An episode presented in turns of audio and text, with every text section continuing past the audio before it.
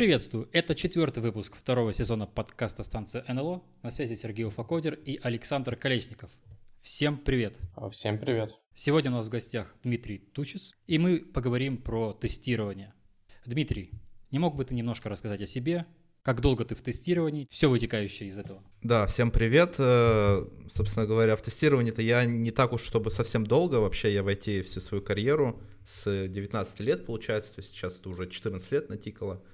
Начинал я просто специалистом там в IT-компании, там по сопровождению, внедрению, потом ушел в разработку, потом дорос до проект-менеджера, потом почему-то вдруг решил заняться автоматизацией тестирования, то есть я никогда не работал ручным тестировщиком, да, QA-инженером, руками особо немного тестировал, только то, что мне нужно было для моих целей автоматизации, то есть я сразу ушел в такую сферу, которая называется там SDET по-модному, и проработав э, там 5 лет в этой сфере, уже был э, лидом, и, соответственно, сейчас я работаю коахедом в компании Dodo Engineering, ну, собственно, Dodo Pizza, наверное, все знают.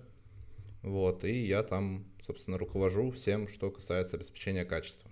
Кажется со стороны, что Dodo Pizza и любой такой бизнес это не совсем про IT, это все-таки бизнес про э, рестораны быстрого питания. На самом деле, одна из ключевых вещей, которая Э, отличает да, Dodo пиццу и Dodo Engineering от многих других таких бизнесов, это изначальная фокусировка на эти составляющие с первого дня.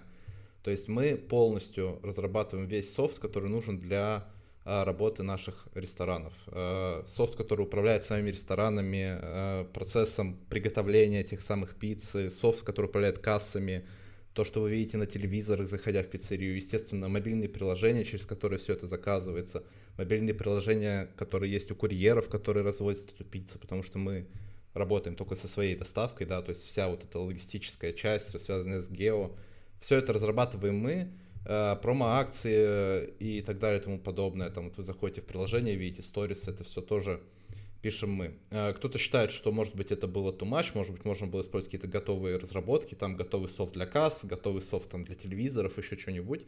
Но мы пошли другим путем, и это позволяет сейчас открыть э, любую там пиццерию, да, просто не задумываясь о том, где что, какой софт покупать, использовать. То есть мы даем просто все. Все, что управляет людьми, управляет, э, ну, людьми в этой пиццерии, да, все, что управляет самим процессом производства, доставки, и все, через что люди могут заказать эту пиццу, то есть сайт, приложение, колл-центр.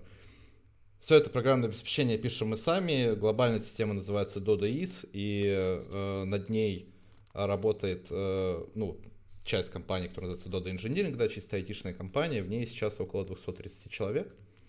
Соответственно, тестирование это 21 человек, э, плюс я.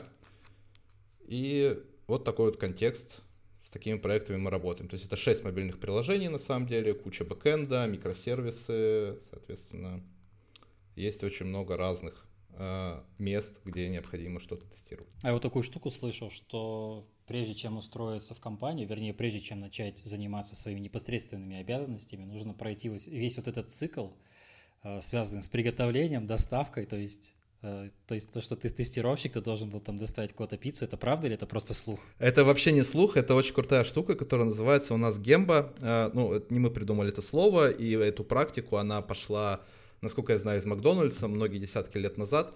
Там э, было заведено, так, была заведена такая традиция, как День директора, когда все, включая там генерального директора всей корпорации, выходили работать в Макдональдс, на кухню, на кассу, чтобы понимать, как этот бизнес работает и понимать, что к чему.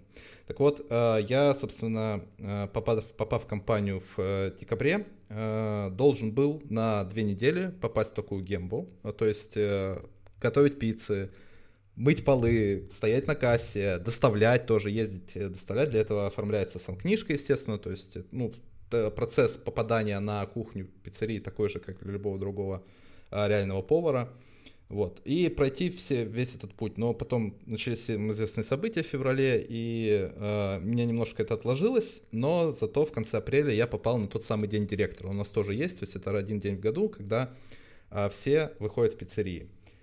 Соответственно, например, наш SEO, SEO Dodo Engineering, да, то есть есть SEO всей компании, это Федор Овчинников, небезызвестный, э, но я сейчас говорю только про Dodo Engineering, то есть у нас там есть SEO, есть... Э, CTO, CPO и дальше там уже я иду. Э, соответственно, например, наш SEO был курьером, то есть он просто на своей машине отвозил пиццы, наш CPO работал на кухне, делал пиццы, я работал на кассе. Я проработал весь день на Лиговском проспекте, это первая пиццерия Дода, которая открылась в Санкт-Петербурге, э, в самом центре, напротив галереи, и, собственно говоря, первое впечатление для меня было, что это очень-очень сложно. Особенно, когда начинается вечер, час пик, э, приходит куча людей, э, стоит очередь, все что-то заказывают, они называют название пиццы. Ну, люди-то уже знают, какую пиццу они хотят, а я, ну, я айтишник, типа, я разбираюсь там, как э, написать автотесты на мобильное приложение, а не то, как у нас называется там острая пицца, а как у нас называется пицца там, не знаю, с грибами и курицей. То есть они говорят, я хочу какую-нибудь пиццу с грибами и курицей. И я понимаю, что, ну, типа, я не знаю, как она называется, а на кассе надо срочно найти это. И простояв вот так вот день на этой кассе, я на самом деле сразу для себя обнаружил несколько вещей, которые надо вот именно в айтишном нашем софте переделывать. То есть э, для начинающего кассира, понятно, опытный кассир уже закрытыми глазами знает, куда ткнуть, там, где какая пицца, но для начинающего просто необходим какой-то input, где можно начать вводить слово грибы и подсветить все пиццы, в которых есть грибы. То есть, когда человек говорит, я хочу какую-нибудь пиццу с грибами, вот я должен букву Г ввести в этот input и увидеть там три пиццы с грибами, и сказать, вот вам эту, эту или эту. Ну, или сам, самому сразу догадаться. А такого инпута нет. А второй момент, э, кассир, э, он, помимо того, что он стоит на кассе, он еще отвечает за то, чтобы наливать напитки. Ну, то есть человек заказывает там два капучино, например и пиццу. Соответственно, пицца готовится там, ну, в среднем где-то 10 минут. И если я сразу пойду наливать это капучино, то я, э, то оно будет стыть, ну, просто остывать, пока пицца готовится. А, соответственно, если я побегу наливать это капучино, когда пицца уже готова, ну, значит, пицца будет уже там 2 минуты остывать, пока я найду время, там, подойти к этой кофемолке, все сделать. Э, и нету вот такого момента, который подсветит кассиру, что вот через минуту или две Э, по этому заказу все будет готово, ну там пицца, еще какие-нибудь закуски, салаты. И вот возьми, пожалуйста, сейчас налей кофе. То есть это все либо на интуиции кассира, либо кассир это сделает заранее, кофе будет стоять, либо кассир это сделает позже, и человек лишние 2-3 минуты будет ждать свой заказ. По-моему, это ну, вполне такая очевидная вещь, которая, видимо, становится очевидной, когда первый день попадаешь на кассу.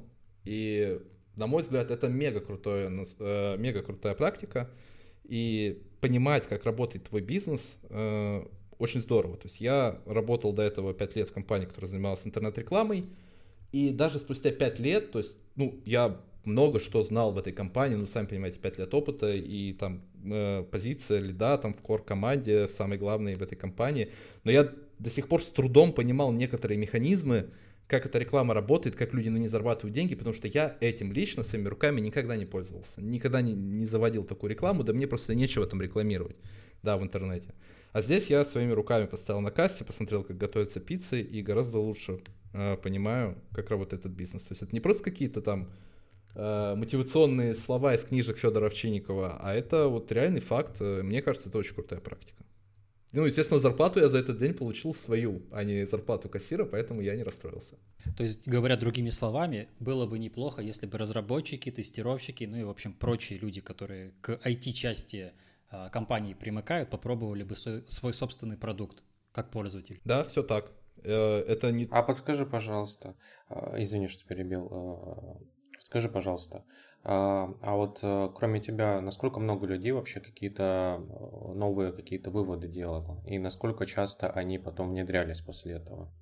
А, слушай, хороший вопрос. У нас на самом деле э, ну, был специальный чатик в Slack, который э, был для тех сотрудников, которые вот в этот день директора, ну, там, понятно, не вся компания может в один день выйти. Вот был специальный чатик, в нем было человек там 50-60, это те самые люди, которые именно в этот день пошли работать в пиццерии.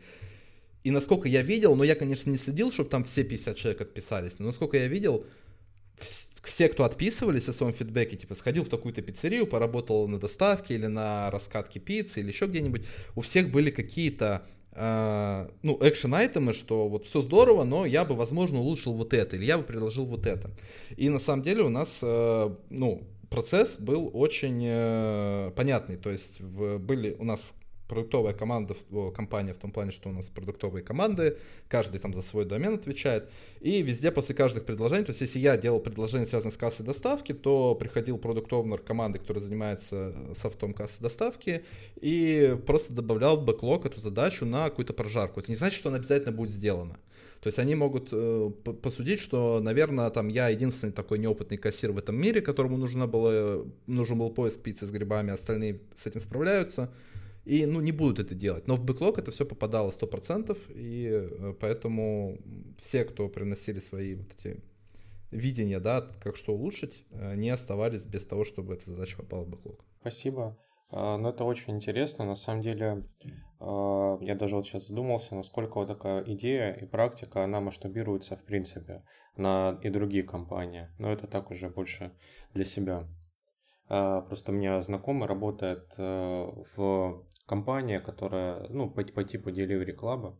Вот, и я заметил, он, у него там тоже высокая должность, я заметил, что он тоже э, в один из дней работал курьером там. Вот, и я думал, зачем? Вот, и ты сейчас рассказал, это прям интересно было. А вот еще такой момент. Ты, может быть, знаешь какие-то интересные кейсы, которые вот добавляли ребята, вот кроме тебя? А, интересные кейсы, по, которые после гембы, да, были? Да, конечно, знаю. Например, это связано с э, как раз доставкой, с логистикой. У нас, э, ну, скажем так, процесс попадания товара, там, пиццы в доставку и в конечном итоге к конечному заказчику, он такой очень линейный и прямой. То есть там нет никакого там машин-лернинга в том плане, что вот у этого курьера там заказ на проспект Мира, а рядом с проспектом Мира есть там проспект какой-нибудь 1 мая, и поэтому было бы здорово, если бы он взял именно заказ на проспект Мира и на, и на проспект 1 мая, потому что они рядом и по пути. То есть это все находится в головах э, собственно говоря, курьеров в их приложениях, и э, есть такая позиция в пиццерии, это кассир доставки, то есть он тоже может там как-то это своей головой там распределять э, и так далее. То есть есть там далекие заказы, есть близкие, там далекие люди не очень хотят брать, близкие хотят, потому что, ну, чем быстрее ты доставляешь, тем лучше, то есть у курьеров тоже есть свои там KPI, да, по времени доставки в том числе. Вот, и поэтому, э, глядя на это, как раз э, сходив э, вот в эту вот гембу, наши ребята из Dodo Engineering, они и решили сделать эту вещь более Э, современный, э, с, каким-то, с какими-то алгоритмами, поначалу простыми, которые там, ну, просто смотрят, какая улица, где рядом с какой, выстраивает вот этот оптимальный маршрут и предлагает курьеру уже вот конкретный набор заказов. Да, то есть появилась какая-то логика именно внутри нашего Dodo.is, которая этим управляет. И эта система сейчас активно развивается, у нее есть там прямо свое внутреннее название, называется «Небесный логист». У меня есть даже футболка с этой надписью, э, так как я тоже помогаю ее делать, да, ну, насколько я могу помочь. Э, в тестировании, естественно. А, вот такая интересная штука появилась у нас.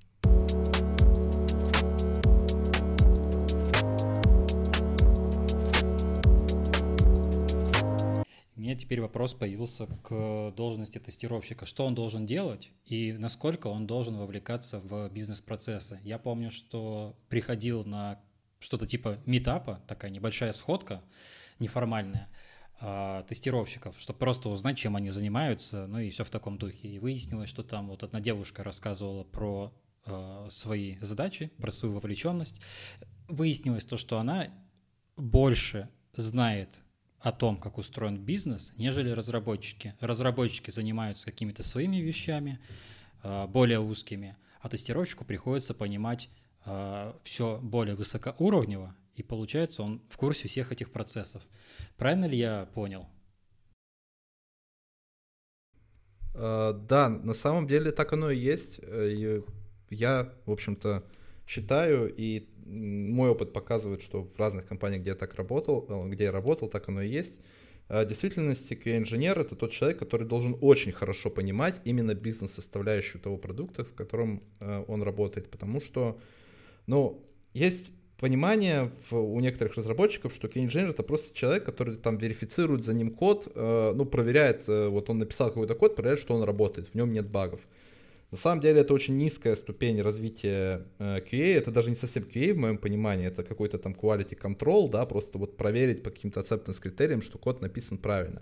А QA это процесс, который э, работает параллельно разработке на самом деле, и э, самая важная часть в нем это некоторое исследовательское тестирование, то есть это не просто верификация, что вот эта вот задача сделана именно так, а это понимание того, как человек, пользователь реальный, да, конечный пользователь продукта взаимодействует с этим продуктом, и попытка взглянуть на этот продукт именно с его стороны. То есть вот если он будет с ним э, взаимодействовать для решения своих потребностей, то есть он должен понимать, какие это потребности, как э, человек, какие у него story есть. То есть э, разработчик об этом обычно не думает. Он думает, э, ну, не каждый разработчик, есть разработчики, прям, которые думают еще и покруче любого QA, конечно, есть. Но зачастую, часто бывает, что разработчик думает категориями, мне здесь нужен такой-то endpoint в API, Uh, в этот endpoint я пойду с такой-то формочки на фронтенде, и типа все будет хорошо. Но он не думает, что, ну, как это реально будет uh, в голове у, допустим, курьера, да, который там везет эту пиццу, потому что он, ну, просто не задумывается обо всем end-to-end сценарии. Поэтому, uh, да, QA-инженеры, ну, у нас компании, мне кажется, Любые хорошие QA-инженеры должны хорошо понимать именно бизнес-составляющую и реальные юзер-сценарии, которые происходят в их системе. Другое дело, что это не единственное, что должен знать QA-инженер в моем понимании, и не э, достаточные условия, потому что ну, у нас есть, например, программа внутренняя э, переходов из э, саппорта да, в QA. Принципе, это распространенная практика не только в нашей компании, потому что считается, что люди, которые поработали в саппорте какое-то время, они хорошо изучили систему, то есть они в целом отвечают на вопросы, связанные с разными местами в системе, они уже понимают, там, где какие логи посмотреть, э, ну, как люди пользуются этой системой, то есть в целом у них хорошее понимание о системе есть э, и о юзер-сценариях. Но переходя в QA, может выясниться, что э, этого недостаточно. То есть надо развивать еще и инженерные навыки и вообще-то разра- разговаривать с разработчиками на одном языке, а не просто э, на уровне там какого-то бизнес-аналитика, который всего лишь просто хорошо со стороны знает эту систему. Поэтому это необходимое условие, на мой взгляд, для QA-инженера, но недостаточно. Хотелось бы перейти к как раз инженерной составляющей, к инженерному аспекту, или как-то можно еще по-другому сказать. Но прежде я хотел бы спросить, а вот что мы можем тестировать? Что тестировщик может тестировать? И второй вопрос, когда необходимо это тестировать? Потому что у нас-то системы большие, ресурсы ограничены. Что в первую очередь мы должны тестировать?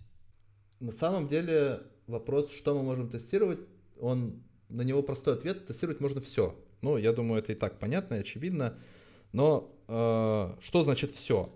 В действительности, ну, все знают, что есть функциональные требования, есть нефункциональные требования. И в целом есть некая э, классификация багов. Э, я не претендую здесь на истину, но в моей голове это выглядит так, что в целом все баги, которые есть в информационных системах, я просто начинаю отвечать на вопрос как бы с конца, с багов, да, а, они делятся на несколько категорий, и, ну, самая простая — это функциональные баги из разряда, что что-то работает не так, как требуется, да, то есть нажимаешь кнопку, происходит не то, что ожидается.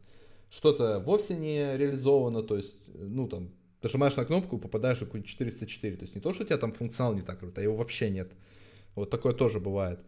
И э, остальные баги это уже э, немножко не про функциональные, это проблемы с безопасностью, проблемы с э, доступностью, и это важный момент, о котором мне хочется сегодня поговорить, так как не все про это думают сейчас, к сожалению.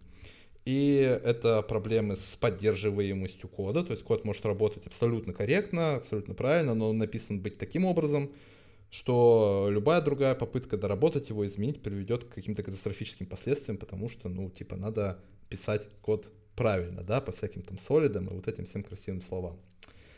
Так вот, э, имея вот это вот, э, вот понимание, что все баги, в принципе, делятся там на вот эти вот 4-5 э, видов, мы и получаем ответ на вопрос, что же можно тестировать. Тестировать можно соответствие функциональным требованиям, тестировать можно безопасность, тестировать можно доступность, и даже тестировать можно вообще внутреннее состояние продукта, но это скорее не про какое-то ручное тестирование, а про pipeline, CI и насколько мы позволяем э, плохому, назовем это так, в кавычках, коду попадать в наш э, мастер.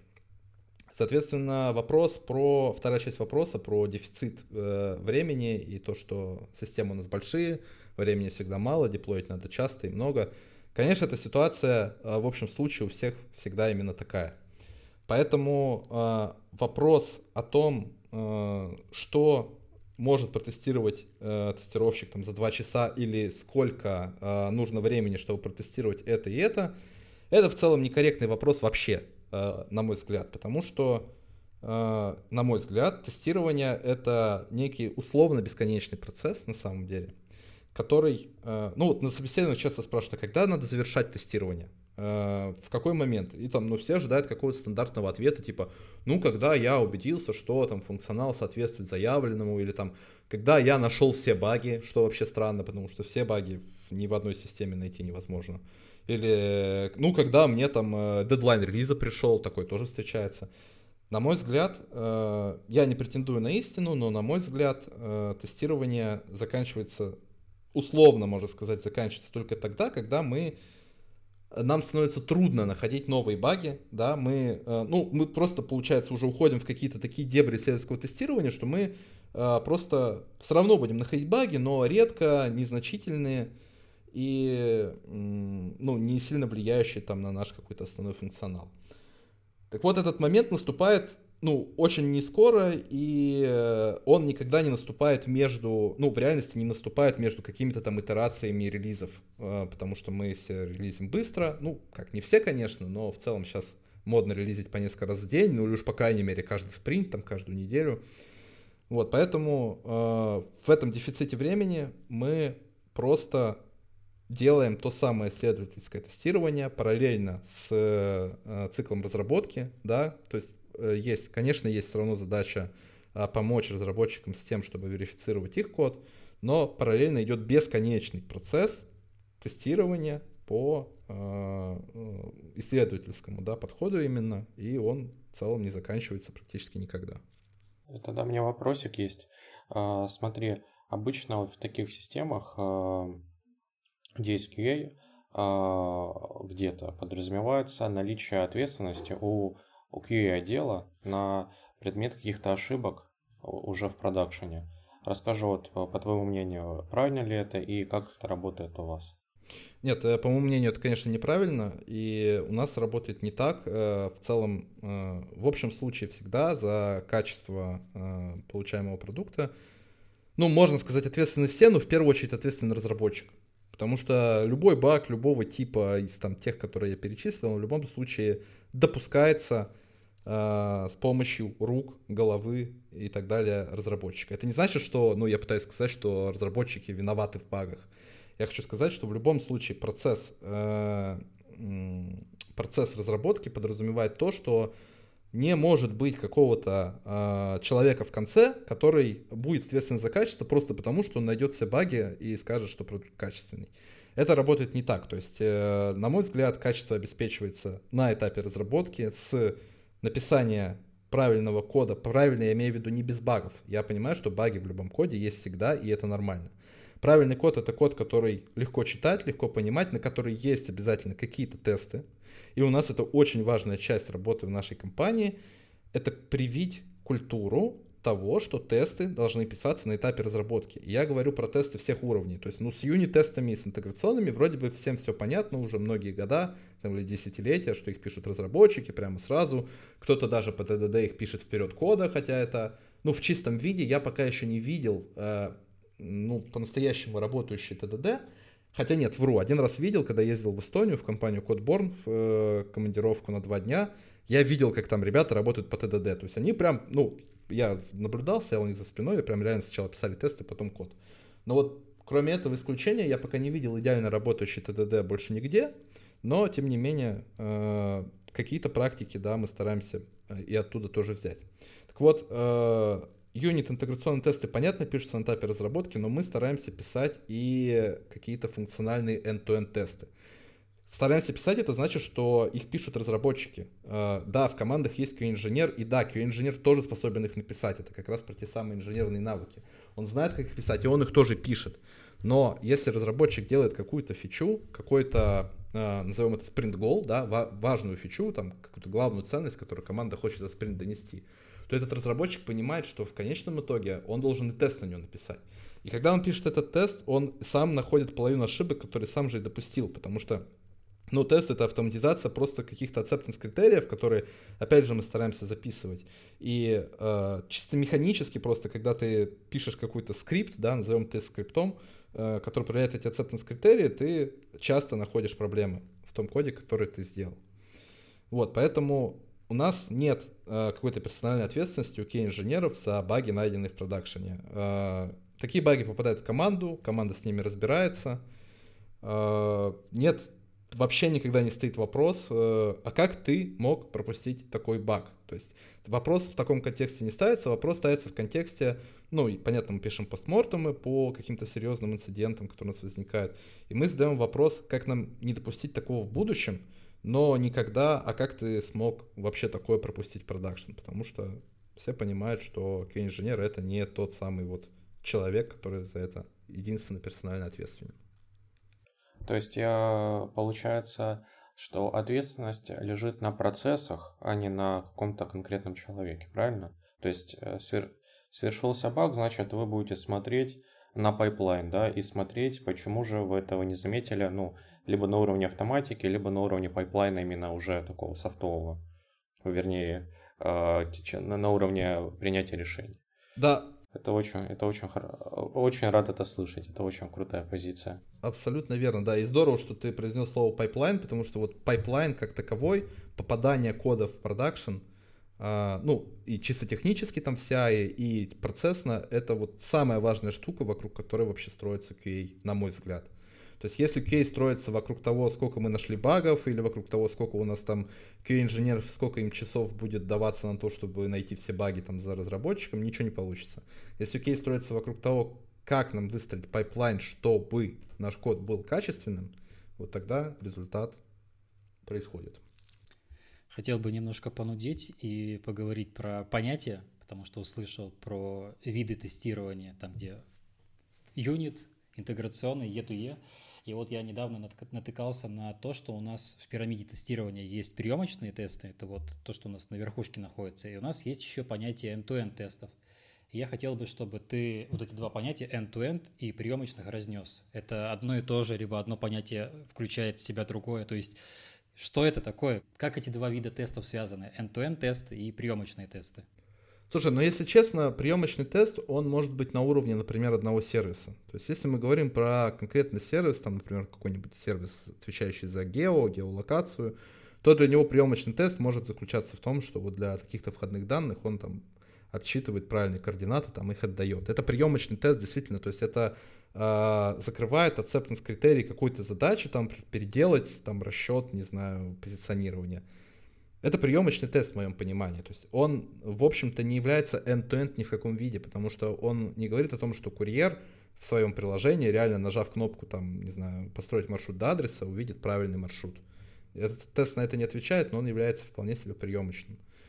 Также приемочный тест может быть и end-to-end на самом деле, потому что, э, ну, допустим, какая-то фича, связанная с э, добавлением товара в корзину на сайте условно, э, тестируется, и на нее может быть проще написать по-настоящему end тест, то есть который там через браузер прям откроет сайт и положит товар в корзину и проверит, что он там получил нужный статус, там в нужных местах появился. То есть, по сути, это уже end-to-end сценарий, то есть такой, такой сценарий, который э, имитирует реальное поведение пользователя, да, через там взаимодействие с нашей системой. Он тоже может быть приемочным. То есть Приемочный сценарий может быть как end-to-end, так и нет. А вот что такое end-to-end сценарий? Ну, в моем понимании, важная составляющая end-to-end сценария — это минимальное количество моков. Хотя все любят моки, все любят стабы, это понятно. Но э, end-to-end сценарий все-таки должен проверять реальную работу системы да, на реальное входное воздействие, которое совершает там какой-то пользователь, либо там, не знаю, внешний вызов через API от какой-нибудь другой системы, с которой мы интегрированы. Вот. И если это приводит к тому, что несколько сервисов должны на это как-то отреагировать, то по-хорошему эти несколько сервисов в end-to-end сценарии и участвуют. Но понятно, что это долго, дорого, ненадежно, и поэтому end-to-end тестов, конечно же, пишется мало. Они неспроста на самом верху этой самой пирамиды. Хотя по пирам... про пирамиду отдельный разговор, если ну, интересна моя, точ... моя точка зрения. Конечно же, я в пирамиду тоже не особо верю, она всем набила оскомину, и нигде, э, опять-таки, я не видел, вот чтобы все было так, как в этой пирамиде. То есть где-то реально проще накидать end сценариев и пренебречь там какими-то низкоуровневыми. Где-то есть тысячи юнит-тестов, но ни, одно, ни одного end сценария. И в целом это все равно позволяет обеспечивать какой-то уровень качества. Поэтому как бы пирамида это тоже не догма. Давай сконцентрируемся на пирамиде. Не все слушатели наверняка в курсе, что такое пирамида тестирования. Не мог бы ты этот термин раскрыть, что в нее входит и почему ты в нее не веришь? Э, ну, пирамида, да, сложно, сложно поверить в то, что кто-то про нее не в курсе, потому что, ну, вот ты когда в этой QA-тусовке присутствуешь, там, на каких-то конференциях, и где-то в каком-то докладе Э, попадается слайд со словом пирамида тестирования, в зале сразу такой вздох, какой-то смешок появляется, потому что, ну, она всем, типа, набила оскомину. Но это именно в кей-тусовке, да, я понимаю, что нас слушает э, совершенно разная аудитория. Конечно, пирамида тестирования — это такой подход, как бы, к тому, как вы должны автоматизировать, э, ну, автоматизировать тестирование вашей системы, и в виде пирамиды она потому, что э, снизу на нижнем уровне лежит э, больше всего Э, юнит-тестов. То есть это самые дешевые тесты, это тесты, которые позволяют на самом раннем этапе отловить проблему. И ну, все знают, что чем раньше проблема находится, тем дешевле ее исправление. То есть тут как бы вроде бы с этим никто не спорит уже многие десятки лет. Потом чуть выше находятся интеграционные тесты. Э, их меньше, да, то есть пирамида начинает как бы сжиматься кверху. Э, все еще их писать довольно легко, но уже нам начинают Э, быть необходимы всякие моки, появляются тест-контейнеры модные сейчас, то есть мы начинаем поднимать какие-нибудь Redis, Rabbit, базы данных в докере ради того, чтобы прогнать интеграционный тест. То есть это уже более настоящий такой тест, который уже проверяет, там, что реально что в базу попадет или в какую-нибудь очередь, но все еще это тест, который никак не систему целиком не строит, да, не, не воспроизводит. То есть это именно какой-то кусочек системы, который взаимодействует с базой, например, проверяется. Дальше еще выше идут э, те самые приемочные, те, функциональные тесты, так называемые. То есть это уже про э, взаимодействие нескольких сервисов э, друг с другом. То есть не... Э, ну, тут тоже могут использоваться моки, конечно же. То есть, в принципе, такой подход, э, э когда мы мокаем сервисы, если они заведомо у нас отдельно протестированы, он тоже имеет право на жизнь. Вот, но это уже все равно подразумевает, что мы ну, если у нас, допустим, микросервисная архитектура, мы уже поднимаем несколько сервисов, какие-то из них могут быть замоканы, какие-то нет, и проверяем уже какое-то сквозное взаимодействие. То есть это так, тоже такие типа интеграционные функциональные тесты, которые проверяют уже интеграцию сервисов, а не интеграцию там с базой или с какой-нибудь очередью. И на самом верху э, располагаются end-to-end тесты. Это тесты, которые уже проверяют реальные пользовательские сценарии, через которые ну, вот, Э, пользователь взаимодействует с нашей системой, да, и на выходе получает какой-то результат, что там он разместил заказ, и на выходе мы имеем заказ у курьера, который он ему привезет через полчаса эту самую горячую пиццу. Собственно, сжимается эта пирамида до самого нуля сверху, потому что э, эти тесты уже дорогие, уже ненадежные, уже сложно пишутся, сложно поддерживаются. Среди таких тестов чаще всего появляются флеки-тесты, которые то падают, то не падают, непонятно почему. А это самая большая проблема любых тестов. То, то есть если тест начинает падать просто так, просто потому что он там написан не очень надежно, то этому тесту нет доверия, и, в общем-то, это превращается в пустую работу, никто на него не смотрит. И пирамида начинает разваливаться. То есть э, в каких-то компаниях говорят, нафиг нам end-to-end тесты, они все равно будут тормозить. Тормозить, будут падать, флакать, там то красные, то зеленые. Это особенно, если это касается веб-тестов, да, там какие-нибудь Selenium в браузере, что-нибудь кликающие, это, как правило, всеми воспринимается как ненадежная, плохо работающая штука. Хотя я с этим не согласен. И современные фреймворки, которые как базируются на Selenium, так и Playwright, например, позволяют достаточно надежные тесты, ну, то есть ненадежностью которых реально можно пренебречь. То есть они равно будут иногда падать, потому что там, не знаю, какой-нибудь докер с браузером завис, но это прям совсем редко происходит. Вот. И многие компании все равно в это не верят, говорят, что нет, мы такие тесты не будем, они плохие, и у них пирамида получается усеченная сверху. Есть компании, которые наоборот говорят, мы юнит-тесты, ну, разработчики говорят, мы юнит-тесты не пишем, нам на это не дают времени, нам за это не платят, project менеджер там или продукт овнер на нас давит э, бизнес-фичи делать, а не тесты писать, поэтому мы тесты не будем писать. Я, конечно, в корне с этим не согласен. Я считаю, что э, ну, это не профессионализм разработчика считать, что тесты это дополнительная нагрузка, за которую ему не платят и которому мешает пилить фичи. На мой взгляд, так могут говорить только те, кто ну, не умеют писать тесты. То есть они не знают, как их писать быстро, эффективно, и поэтому не понимают той пользы, которая она им же приносит. То есть юнит-тесты, они не для тестировщика хороши, не для там project менеджера не для еще кого-нибудь, а для самого разработчика, в моем понимании. Я не представляю, я сам был разработчиком, и даже уже когда занимался QM, писал какие-то небольшие проекты для там, себя или для каких-то внутренних задач компании.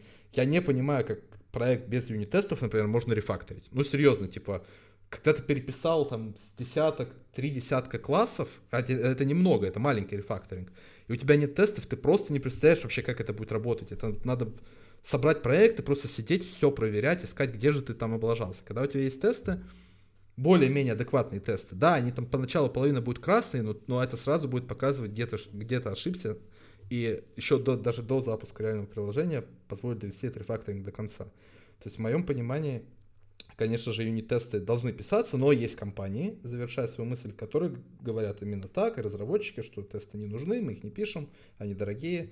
Вот. И они нанимают там крутого QA Automation инженера, э, или он у них уже есть, и говорят, слушай, а накидай просто там вот, не знаю, 200-300 тестов, которые Э, в нашем, ну, условно, там, возьмем какой-нибудь веб-проект, не знаю, поиск авиабилетов, который просто будет искать все эти авиабилеты, там, э, покупать их, э, все направления проверит из каждого аэропорта в каждый, там, и человек пишет, и получается такая пирамида наоборот. То есть юнит-тестов у нас нет, интеграционных тоже нет или мало, зато есть куча end сценариев, и в целом это тоже может работать.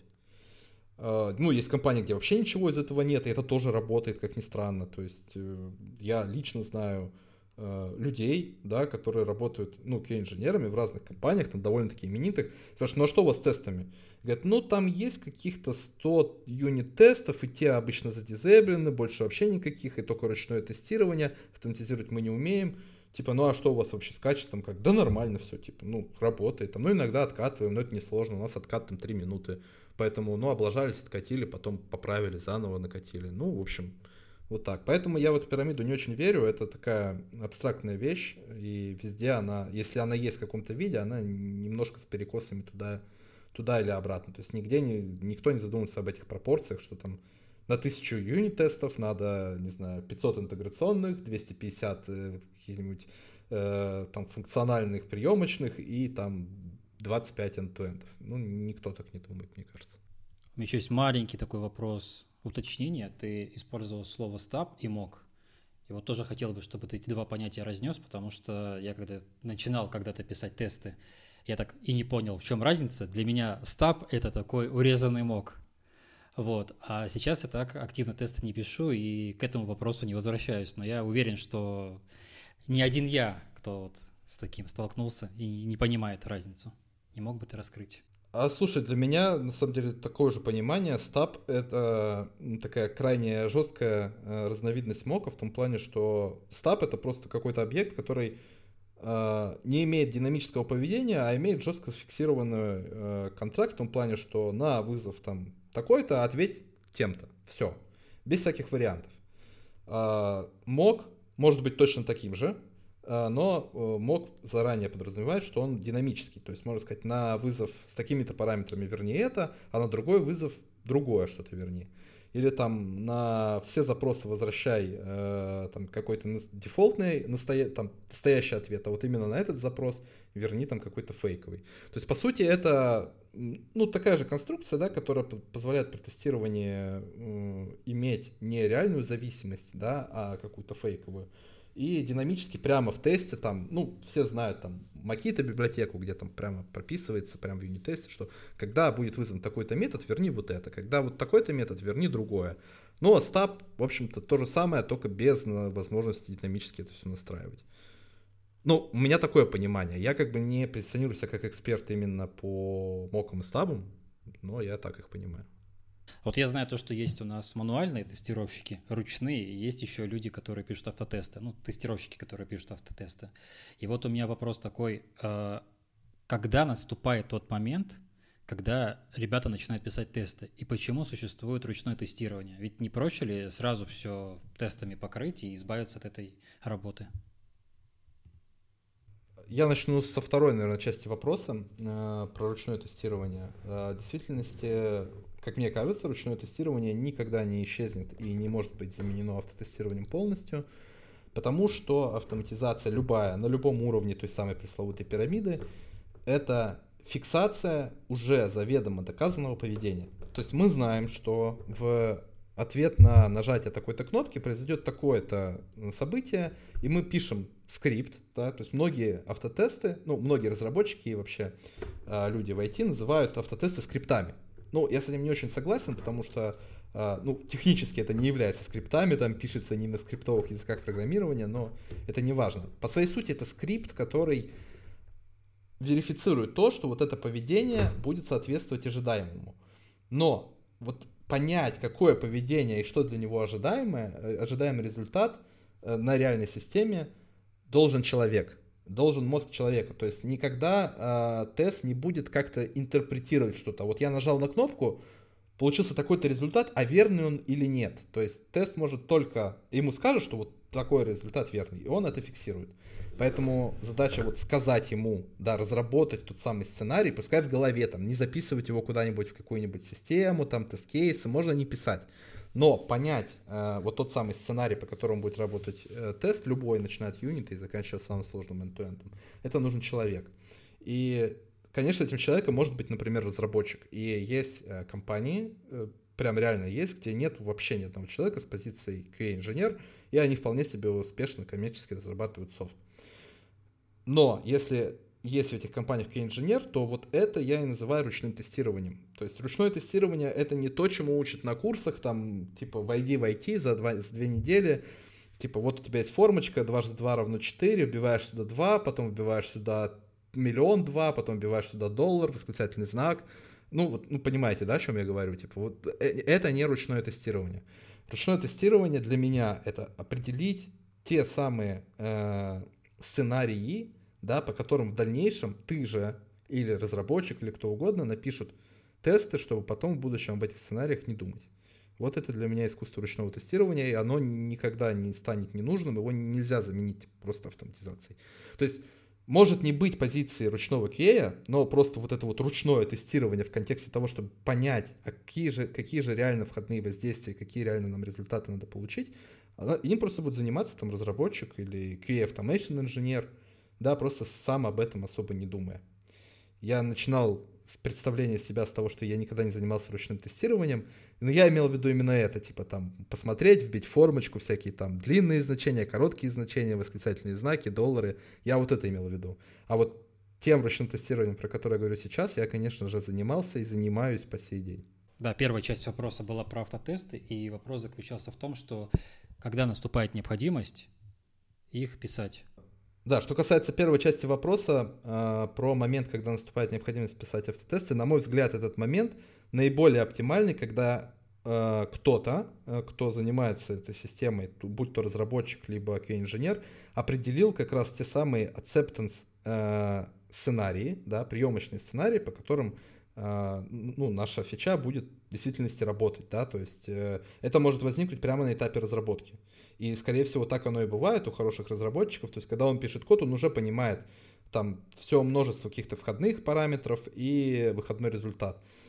Не надо откладывать это написание на потом, то есть откладывание на потом приводит к тому, что нам нужны тестовые артефакты, нам нужна тестовая документация. То есть на, надо записать вот этот сценарий, что для таких-то входных параметров мы должны получить такой-то результат. Сложить этот сценарий куда-нибудь в какую-нибудь систему, либо там в Excel в какую-нибудь, или еще куда-нибудь, чтобы потом пришел какой-то отдельный QA Automation инженер, который сидит в другом кабинете, открыл этот сценарий, написал автотест. Это плохой, на мой взгляд, э, подход и плохой процесс. В хорошем процессе э, тесты пишутся так рано, как это возможно. То есть мы считаем, что и баги самые дешевые, те, которые рано обнаружены, и тесты самые простые, самые дешевые, те, которые максимально рано написаны. И забегая немножко вперед, мы сейчас вообще практически не пишем руками никакой э, тестовой документации. То есть мы предпочитаем писать сразу тесты и из тестов уже формировать те самые тест-кейсы, тестовую документацию. То есть используем подход кейсы как код.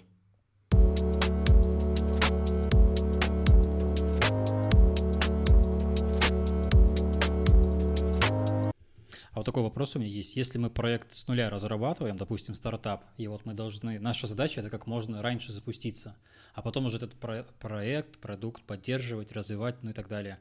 Вот э, в такой ситуации QA-инженер, он когда необходим? На каком моменте развития стартапа он необходим? Классный вопрос. Э, начну немножко издалека. У нас э, в Dodo, ну, помимо, собственно, основного э, бизнеса, это Dodo Pizza, есть еще два стартапа. Один называется Донер 42, это донерные, ну, типа шавермы, да. И второй это Drinkit кофейни. Не очень много про них знает, потому что их не так много, как Dodo Pizza пока что. И это по-настоящие стартапы, да, вот в самом классическом понимании этого слова. И э, так получилось, что этим летом я э, проходил э, такую внутреннюю, назовем это опять словом, гемба. Э, надо было помочь как раз стартапу Drinkit, это наша кофейня, и помочь тестированием. То есть у них в команде э, в какой-то момент не оказалось инженера. У нас на тот момент э, был э, заморожен найм. Э, ну, мы его замораживали, это, в принципе, открытая информация, когда э, э началась большая неопределенность после февральских событий. А, для того, чтобы обезопасить себя, мы решили заморозить найм. И э, в частности, стартапы э, поменяли немножко свои стратегии, и стартап кофейни, он стал очень приоритетным для компании. Мы верим в то, что мы сможем его сильно масштабировать и вывести за границу, в Дубае. Собираемся выходить с этим стартапом. Вот. И там началась большая разработка, но не было инженера, и я туда пришел. Соответственно, я своими глазами прекрасно побывал в той ситуации, о которой ты спрашиваешь.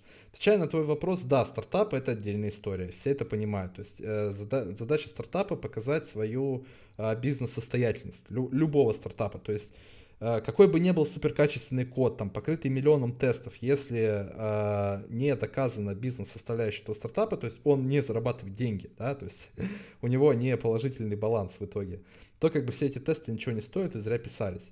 Поэтому э, на этапе старта стартапов всегда очень много э, проверяется теорий, каких-то б-тестов, э, попыток нащупать разные, э, ну, разные точки да, оптимизации.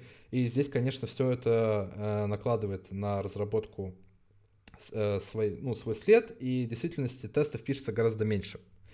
А, мы стараемся писать, конечно же, низкоуровневые юнит-тесты у нас пишутся в стартапах точно так же, как и в любых других, а, ну, как и в основном бизнесе, в Dodo. То есть э, бэкэнд, конечно же, весь покрыт тестами. Мы пишем тесты в мобильных приложениях э, и для iOS, и для Android. Но а, там, например, сейчас у нас всего 8 end-to-end тестов. Это очень мало. То есть вот реально стартапы уже работают, то есть там можно прям сделать заказы, платить карты и все хорошо, но там всего 8 end-to-end сценариев на данный момент. Это как раз вот влияние того, что система очень сейчас часто меняется, очень много, нащупывается ее бизнес-составляющая и а, не инвестируется много времени вот в, в верх, верхушку этой пирамиды.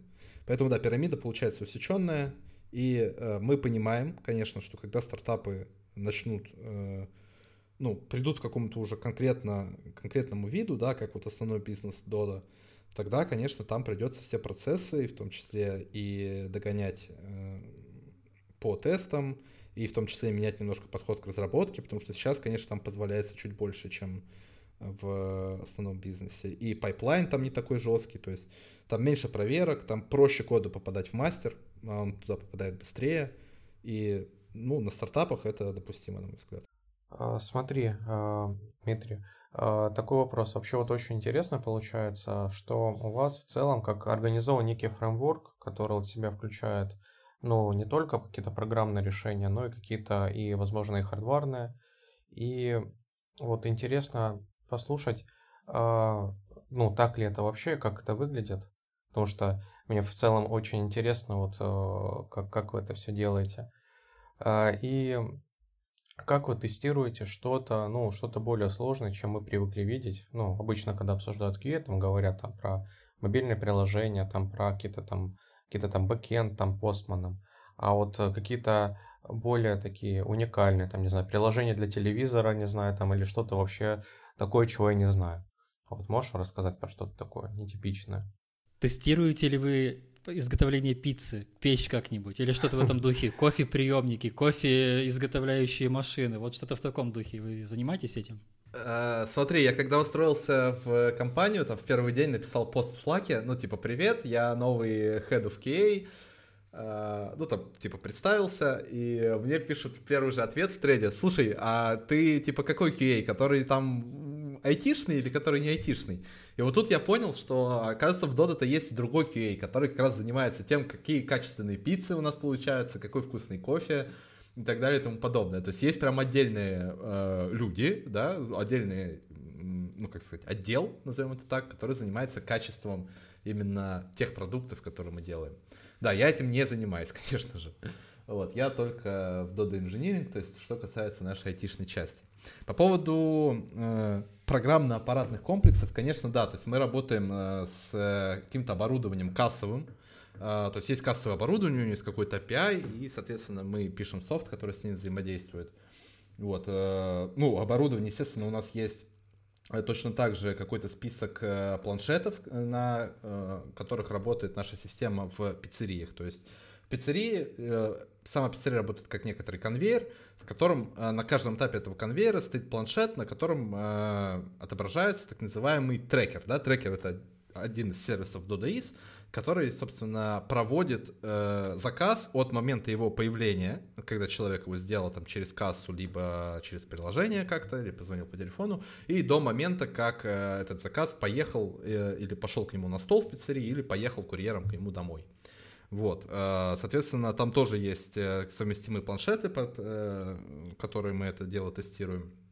И телевизоры точно так же, то есть все пиццерии, которые мы открываем, у нас там сейчас, по-моему, 800, что ли, 30 три пиццерии, могу ошибиться чуть-чуть, но где-то так. Вот, они все должны там закупить э, телевизоры каких-то моделей, на которых мы можем отображать э, нужную нам информацию. Но на телевизорах, конечно, все достаточно просто, то есть там, э, по сути, WebView используется, то есть это не то, что какое-то прям нативное приложение, написанное под Smart TV Samsung или LG, это, по сути, просто браузер, да, который отображает нужную информацию. Вот, но, тем не менее, тестируется это, э, есть типа самое низкоуровневое тестирование, которое просто там в браузере на MacBook у себя открыть и посмотреть, как это будет отобразиться, отображаться и э, надеяться, что на телевизоре это будет точно так же. Ну, конечно, на реальных устройствах мы тоже проверяем. У нас э, в офисах, э, у нас несколько офисов именно до инжиниринга, получается э, 4 офиса, то есть Нижний Новгород, Сыктывкар, Москва и Санкт-Петербург. Вот. И в офисах есть реальные устройства, реальные кассовые аппараты, реальные принтеры чеков, э, реальные телевизоры, на которых это проверяется. Также касается интересного тестирования вещей, связанных с доставкой. То есть приходится прям реально ездить по городу с приложением. То есть это уже невозможно там какими-нибудь моками, стабами закрыть. Берешь приложение, идешь в пиццерию, смотришь, как э, берешь там какой-то реальный заказ, едешь и смотришь, как это работает. То есть вот э, такие интересные штуки э, происходят. Сейчас у нас еще интересный процесс начался тестирование доступности. То есть мы прям закрытыми глазами, да, закрываем глаза. Это, конечно, не совсем то же самое, как э, быть незрячим человеком, потому что ты помнишь, как это приложение выглядит, примерно понимаешь его функционал.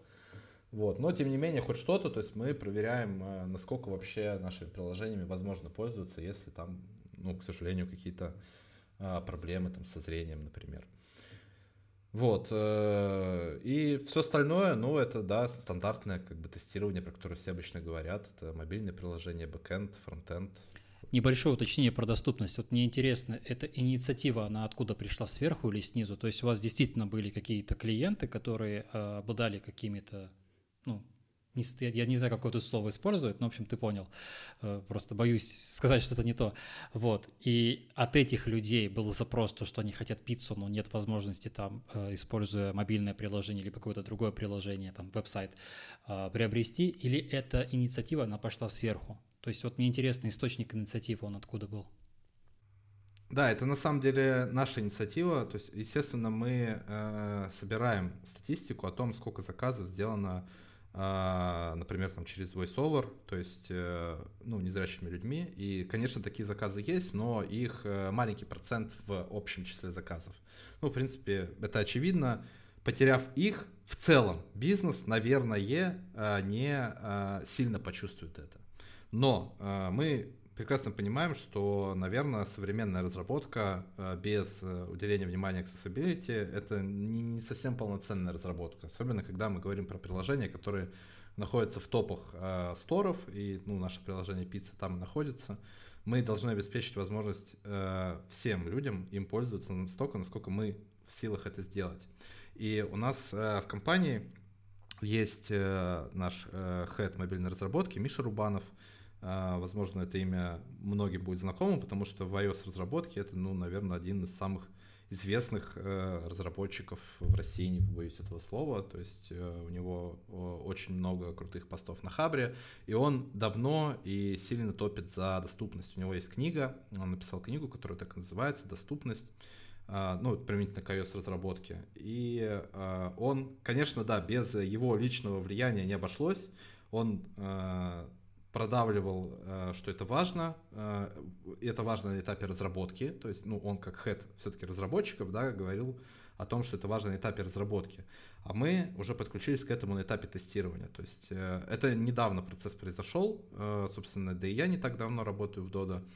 И этот процесс, пока он еще э, таком зачаточном состоянии, то есть я не могу сказать, что у нас сейчас каждая фича проверяется на доступность, там, и это является обязательным чекбоксом для того, чтобы она попала в прод. Это неправда. Типа сейчас, пока мы только стартуем этот процесс, но, а, опять же, с помощью Миши мы, а, ну, Миша нам показал, рассказал, как можно было бы тестировать доступность. Мы это переосмыслили, сами э, посидели, подумали, как мы можем это сделать, и делаем. Для чего нам это надо? Ну, во-первых, так, конечно, это кажется громкими словами, но хочется, чтобы наше приложение было крутым, и это, на мой взгляд, обязательно включает доступность. Во-вторых, э, сторы э, это учитывают, и приложения, которые э, адекватно работают с accessibility, они выше тех приложений, которые, у которых accessibility на низком уровне. А, в-третьих, ну, реально таких людей не очень много, но если они будут заказывать пиццу, ну это же здорово. Там не то, что мы от этого обогатимся, ну просто здорово. Пускай заказывают. И в-четвертых, это а, для нас крутой опыт, потому что, а, ну, все-таки сейчас все знают, что мобильные приложения, они вытесняют веб, веб-сайты, всякие колл-центры, я про них уже вообще не говорю. То есть все человечество взаимодействует с IT-системами по максимуму через мобильные приложения, если это возможно. Да, поэтому э, кажется, что в будущем это станет все более востребованным, поэтому для нас это тоже полезный навык для всех нас, и для меня лично, и для моих ребят. Компания позиционирует себя как международная, и вот мне интересно, как вы э, разрабатываете приложения, тестируете их, Э, учитывая вот этот вот факт. То есть мне интересно, как вы э, приложение распространяете на нашем рынке, на, на зарубежном рынке, как там вот эти языковые файлы подбираются, или это отдельное приложение, или там они откуда-то докачиваются, как это тестируется все, потому что там где-то текст пишется справа, где-то слева, вот там какие-нибудь арабские символы, если вы на тот рынок идете. Вот этот момент интересует. Международный аспект, как разработка это учитывает? Ну, тестирование, естественно. Да, кстати, почему-то многие не знают, что Dodo Pizza это действительно международная компания. Э, все слышали, ну, большинство людей, что это родом из Сыктывкара, из глубинки России компании, так оно и есть. Но правда заключается в том, что наши пиццерии есть в Германии, в Англии, во Вьетнаме, в Нигерии. Э, ну, я там про страны бывшего СНГ не говорю, естественно. То есть э, компа- компания действительно представлена во многих странах. И э, у нас нету разных приложений для рынка. То есть мы, естественно, используем одну и ту же систему Dodo в качестве бэкэнда, и одни и те же наши мобильные приложения работают во всех этих странах. Поэтому вопрос локализации, конечно, очень важен. И он э, несколько глубже, чем э, вопрос э, языка. Просто языка или там даже того справа налево или слева направо писать. Потому что куда больше проблем доставляет то, что разное законодательство касаемо работы кассы и фискализации чеков в разных странах. То есть э, всякие налоги разные, и по-разному чеки разную информацию должны включать. А, где-то можно продать продукт за там 0 рублей по какой-нибудь промо-акции, где-то нельзя, просто по законодательству, то есть невозможно продать. И вот это как раз очень большая проблема. То есть э, надо прям держать в уме любая задача, которая делается а, в нашей компании, у нее есть понятие глобальная она или рыночная. понятно, что есть все равно какие-то сугубо рыночные, связанные с одной стороной вещи, например, ну, условно, там, оплата картой э, МИР, хотя не очень правильно говорить, что она сугубо рыночная, там МИР работает в какой-нибудь Турции, а тогда, скажем так, Сберпэй. Вот мы э, прикручивали оплату с помощью Сберпэй, это чисто российская тема. То есть, ну, она точно не понадобится ни во Вьетнаме, ни в Германии, ни где, бы то ни было еще. Такие фичи, конечно, разрабатываются без оглядки на то, что международная компания, то есть, что он будет работать только в России. Э, и особых проблем нет. А большинство же фичей, которые мы делаем, они как раз э, имеют ачивочку глобальная. И там мы как раз должны думать о законодательстве и о языках, о том, как это будет отображаться в приложении. По поводу языков э, мы использовали сторонний сервис, э, который благополучно ушел от нас, ну, от российских компаний, а мы все-таки российская компания, как ни крути. А, сервис отказался работать с российскими клиентами, и нам пришлось э, переделывать локализацию, то есть э, самим делать локализацию в своих приложениях. А, мы это успешно сделали, и у нас приложение, как я сказал, одно, но у нас есть э, ну, набор языков, да, которые поддерживаются в нашем приложении, а, и ну, отвечаем за это полностью мы сами сейчас, то есть это не какая-то внешняя интеграция. Как мы это тестируем? Но мы не тестируем каждую фичу на всех возможных языках, на самом деле. То есть у нас есть приоритет на английский и русский, на которых мы проверяем, и остальные языки э, постольку поскольку. То есть э, мы, ну, это не входит в обязательный э, в обязательный набор проверок, там для любой фичи проверить там какой-нибудь вьетнамский язык. Вот, мы как бы э, полагаемся на то, что э, наш сервис локализации работает корректно. По поводу справа налево, слева направо, да, это проблема. Мы сейчас собираемся выходить в Дубай, э, в Эмираты. Э, сейчас нас на тех рынках нету. И, конечно, тут понадобится прям э, переделывать приложение. Причем там это, насколько я знаю, касается не только там текстов, но и там направления всяких слайдов, слайд, ну, этих э, свайпов там тоже у них какие-то разные. Вот, то есть об этом приходится думать. Я вообще раньше был не сильно связан с мобильной разработкой, если честно. Ну, я никогда не задумывался там о таких темах, а в какую сторону, там, каким пальцем держат люди телефон, в каком месте удобно свайп делать, в каком нет. Это прям целая отдельная история, и на разных рынках она тоже разная, на самом деле. То есть приложение, оно сильно адаптируется под рынок, но это все равно остается одним приложением. То есть на уровне каких-то конфигов, э, фича-флагов, то есть мы вообще очень э, сильно топим за фичи-тоглы. У нас э, культура использования фичи-тоглов в компании очень хорошая. То есть мы почти все, почти всем э, в наших, нашем софте можем управлять через фичи-тоглы. И в частности, вот какими-то особенностями адаптации под конкретный рынок тоже можем управлять через фичи-тоглы. В дальнейшем, ну, расскажу планы на будущее. Мы сейчас зарегистрировали компанию в Дубае, то есть у нас ну, официальное юрлицо будет в Дубае. И э, именно эта компания будет э, работать с пиццериями, которые за пределами Евразии, то есть это там э, Россия, Беларусь, Казахстан. Все пиццерии, которые за пределами этих рынков, они будут э, работать вот с тем самым юрлицом э, в Дубае. И приложения тоже будут, э, скорее всего, распространяться от э, той компании, то есть это уже будет полностью не российские приложения, приложения для а, Евразии останутся от э, нашей компании российской Dodo Brands. И, может быть, в этот момент они как-то разделятся. Но, опять же, не факт. Посмотрим.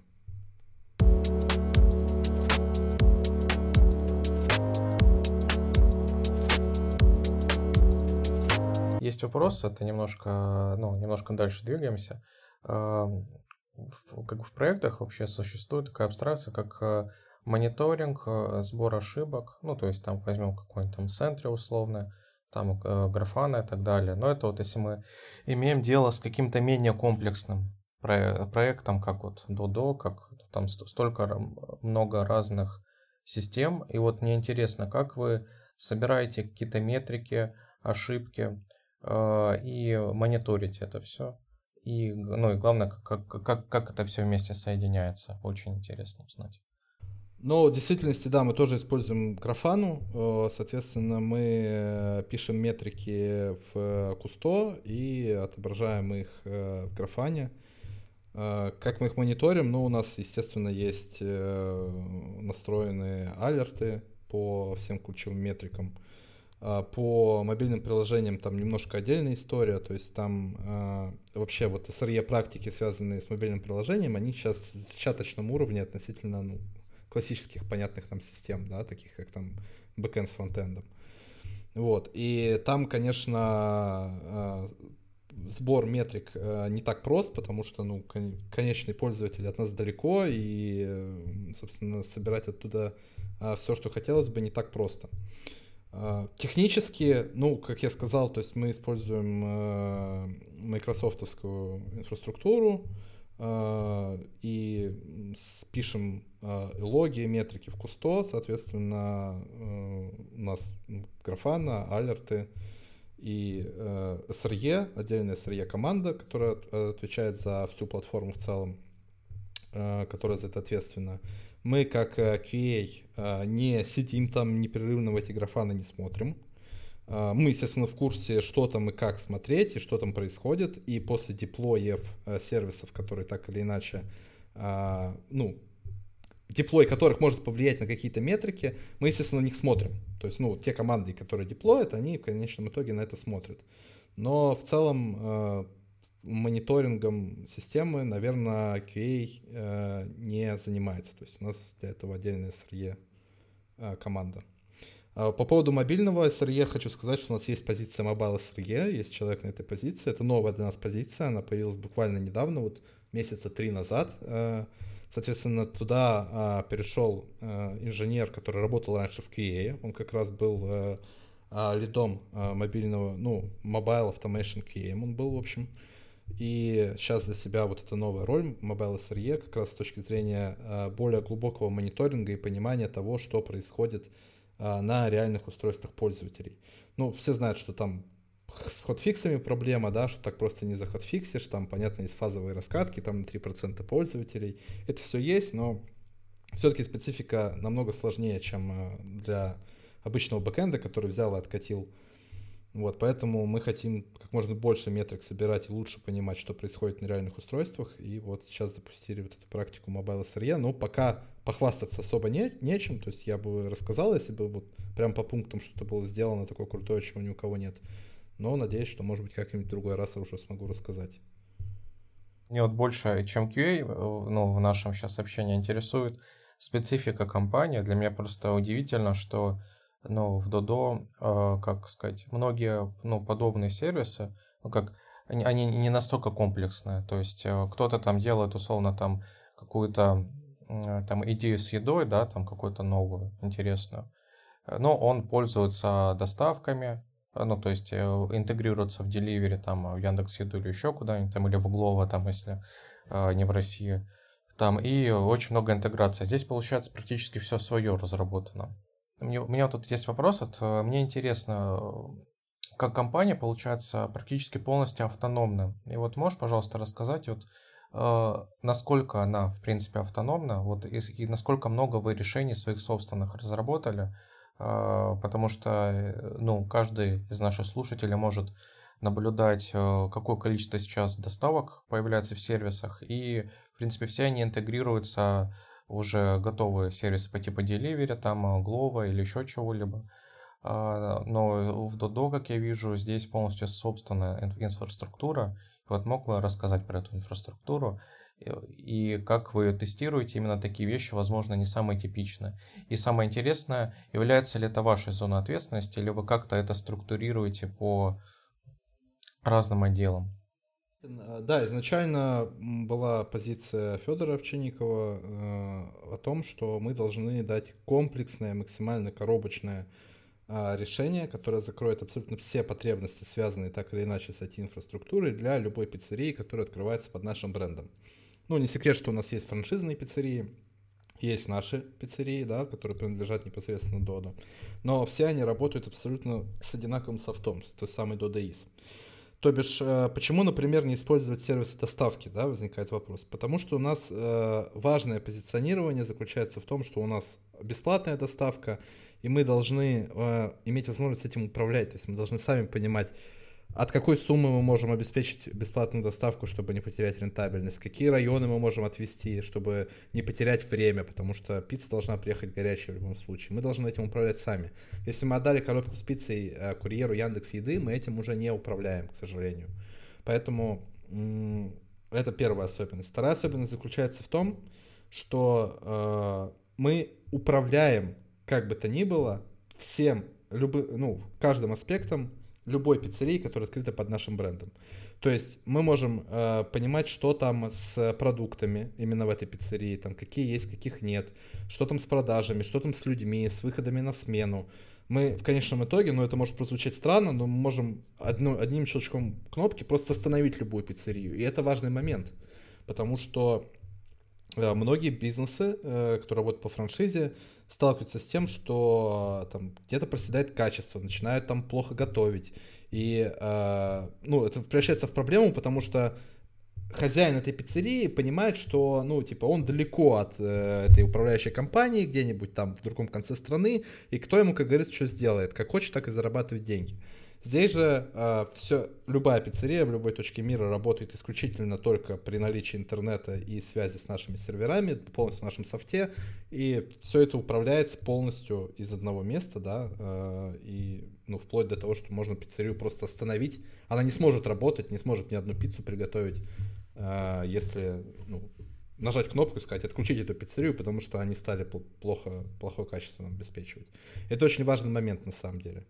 Ну и третий важный момент — это э, скорость. Э, скорость э, внедрения, то есть когда все в, одном, э, в одной системе, э, нету никаких э, дополнительных действий для того, чтобы там запустить работу новой пиццерии, потому что все, все будет работать из коробки, все сразу. Это для новых партнеров, э, ну, партнеры, те, кто открывает там пиццерии под нашим брендом, по франшизе. Это очень важная вещь, то есть они понимают, что им э, не надо э, там, изучать, как работают те или иные сторонние эти сервисы, как к ним подключиться, какие они за это будут деньги платить.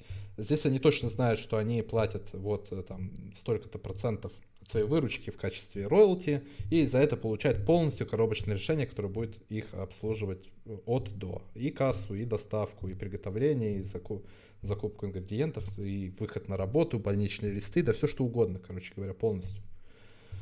Вот, поэтому да, мы такая вот э, автономная компания в этом плане, но э, что значит автономная? Естественно, все это работает на серверах. Сервера э, у нас, э, мы работаем с Microsoft Azure. И опять же, нельзя не упомянуть те самые э, февральские события, после которых было совершенно непонятно, а что произойдет завтра. А не скажет ли Microsoft, что, э, извините, но вы российская компания, поэтому мы с вами работать не будем. А не скажет ли наш какой-нибудь Роскомнадзор, извините, а вы по интернетам э, в европейские сервера Microsoft больше ходить не сможете. Вот, поэтому э, мы не можем называться независимой компанией, просто потому что понятно, что инфраструктура не наша. И э, нам, например, пришлось всей компании бросить все, э, ну или почти все проекты, собрать всех самых крутых сеньоров э, от разработки, от СРЕ, от инфраструктуры. И э, за буквально пару недель э, полностью э, переводить нашу систему, но на Яндекс Клауд, Яндекс Облако. Забегая вперед, скажу, что мы так туда на продакшене и не переехали, но нам пришлось э, э, прям переписывать код, нам пришлось э, ускорять э, переезд нашего, э, наших сервисов в Kubernetes, потому что это была дол- дол- долгая история, годами длилась, мы там отпиливали от монолита какие-то сервисы, переводили их в Кубер, это было долго, потому что, ну, как бы это не связано с бизнесом, не бизнес-фичи. А тут, в общем-то, выяснилось, что в Яндекс Облаке в Кубере все будет запустить гораздо проще и дешевле, чем не в Кубере. И поэтому э, то, что делалось годами, было в итоге за 2-3 недели доделано. Э, и мы полностью переехали в Кубер. Мы отказались, э, ну, нам пришлось переписывать код, потому что э, мы использовали там Cosmos DB, например, которого нету в Яндекс Облаке, и пришлось пере, переписывать под Mongo. А, прямо код продуктов. Э, инфраструктурно, там базы данных другие. В общем, куча, куча была работы проделана для того, чтобы мы знали, что если что-то случится, мы за условно полдня а, полностью стартанем всю нашу систему в Яндекс Клауде. Но, в общем, делать этого не пришлось, наверное, слава богу, потому что в целом, ну, Azure очень хорошая инфраструктура для нас. И, в общем, на этом, конечно, наша полная автономность, она все равно сильно завязана на инфраструктуру, как ни крути. Спасибо. А вот все равно у меня такой вопрос просится. Я, конечно, понимаю, что это не, ну, даже не техническое, и уверен, есть какое-то обоснование этому. Ну, QA это не касается. Но э, я вот смотрю, что вот самые крупные такие мировые франшизы, там по типу Макдональдса, KFC, э, Вендис, возможно, я не, не, не уверен в масштабах Вендис, но тоже существует во многих странах. Э, они все равно пользуются доставками, которые ну, существуют на месте э, конкретной точки конкретной, э, конкретного пункта, да, вот этого, а, и они не пользуются централизованной доставкой своей собственной. Хотя она у них есть, но у нас она, например, в стране не, не прижилась, насколько я помню. Ну, там или цены были очень высокие, по-моему, там что-то 600 рублей доставка была, когда, ну, если приложение Макдональдс скачать.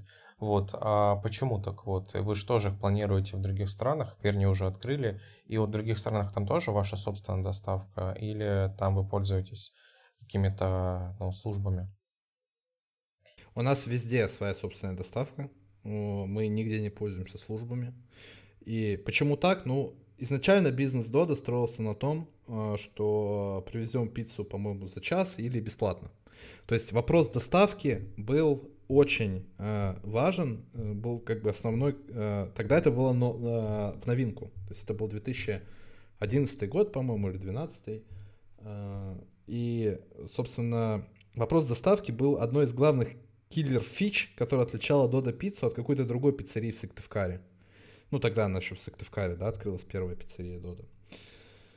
Поэтому мы пронесли это через года и понимаем, что нам очень важно обеспечить скорость доставки, обеспечить управление этой доставкой. И для нас это важнее, чем та некоторая простота, да, которая позволяет любому там ресторану, любой кофейне подключиться к Яндекс Еде и начать типа что-то куда-то доставлять.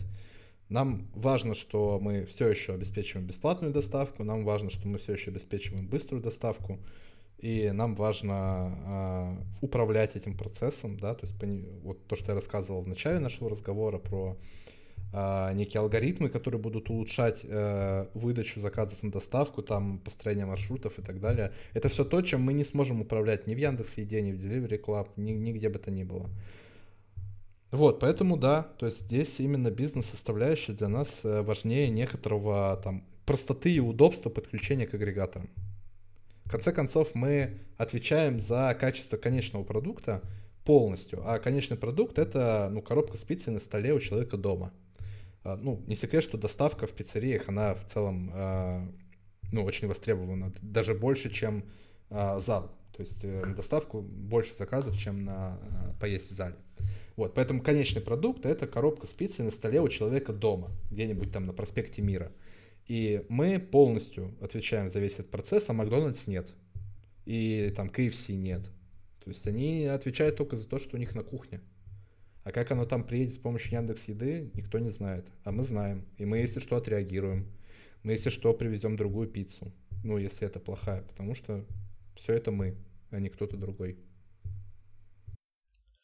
Но если так сильно, сильно упростить, то получается, до пиццы нужна своя собственная доставка, свое собственное приложение доставки, для того, чтобы можно было ее доставить бесплатно в случае опоздания. Потому что ни одна другая доставка это не позволит сделать. Ну, в общем, да, у нас, да, свое приложение для доставки, свои доставщики со своей зарплатой, свои курьеры, да, все так.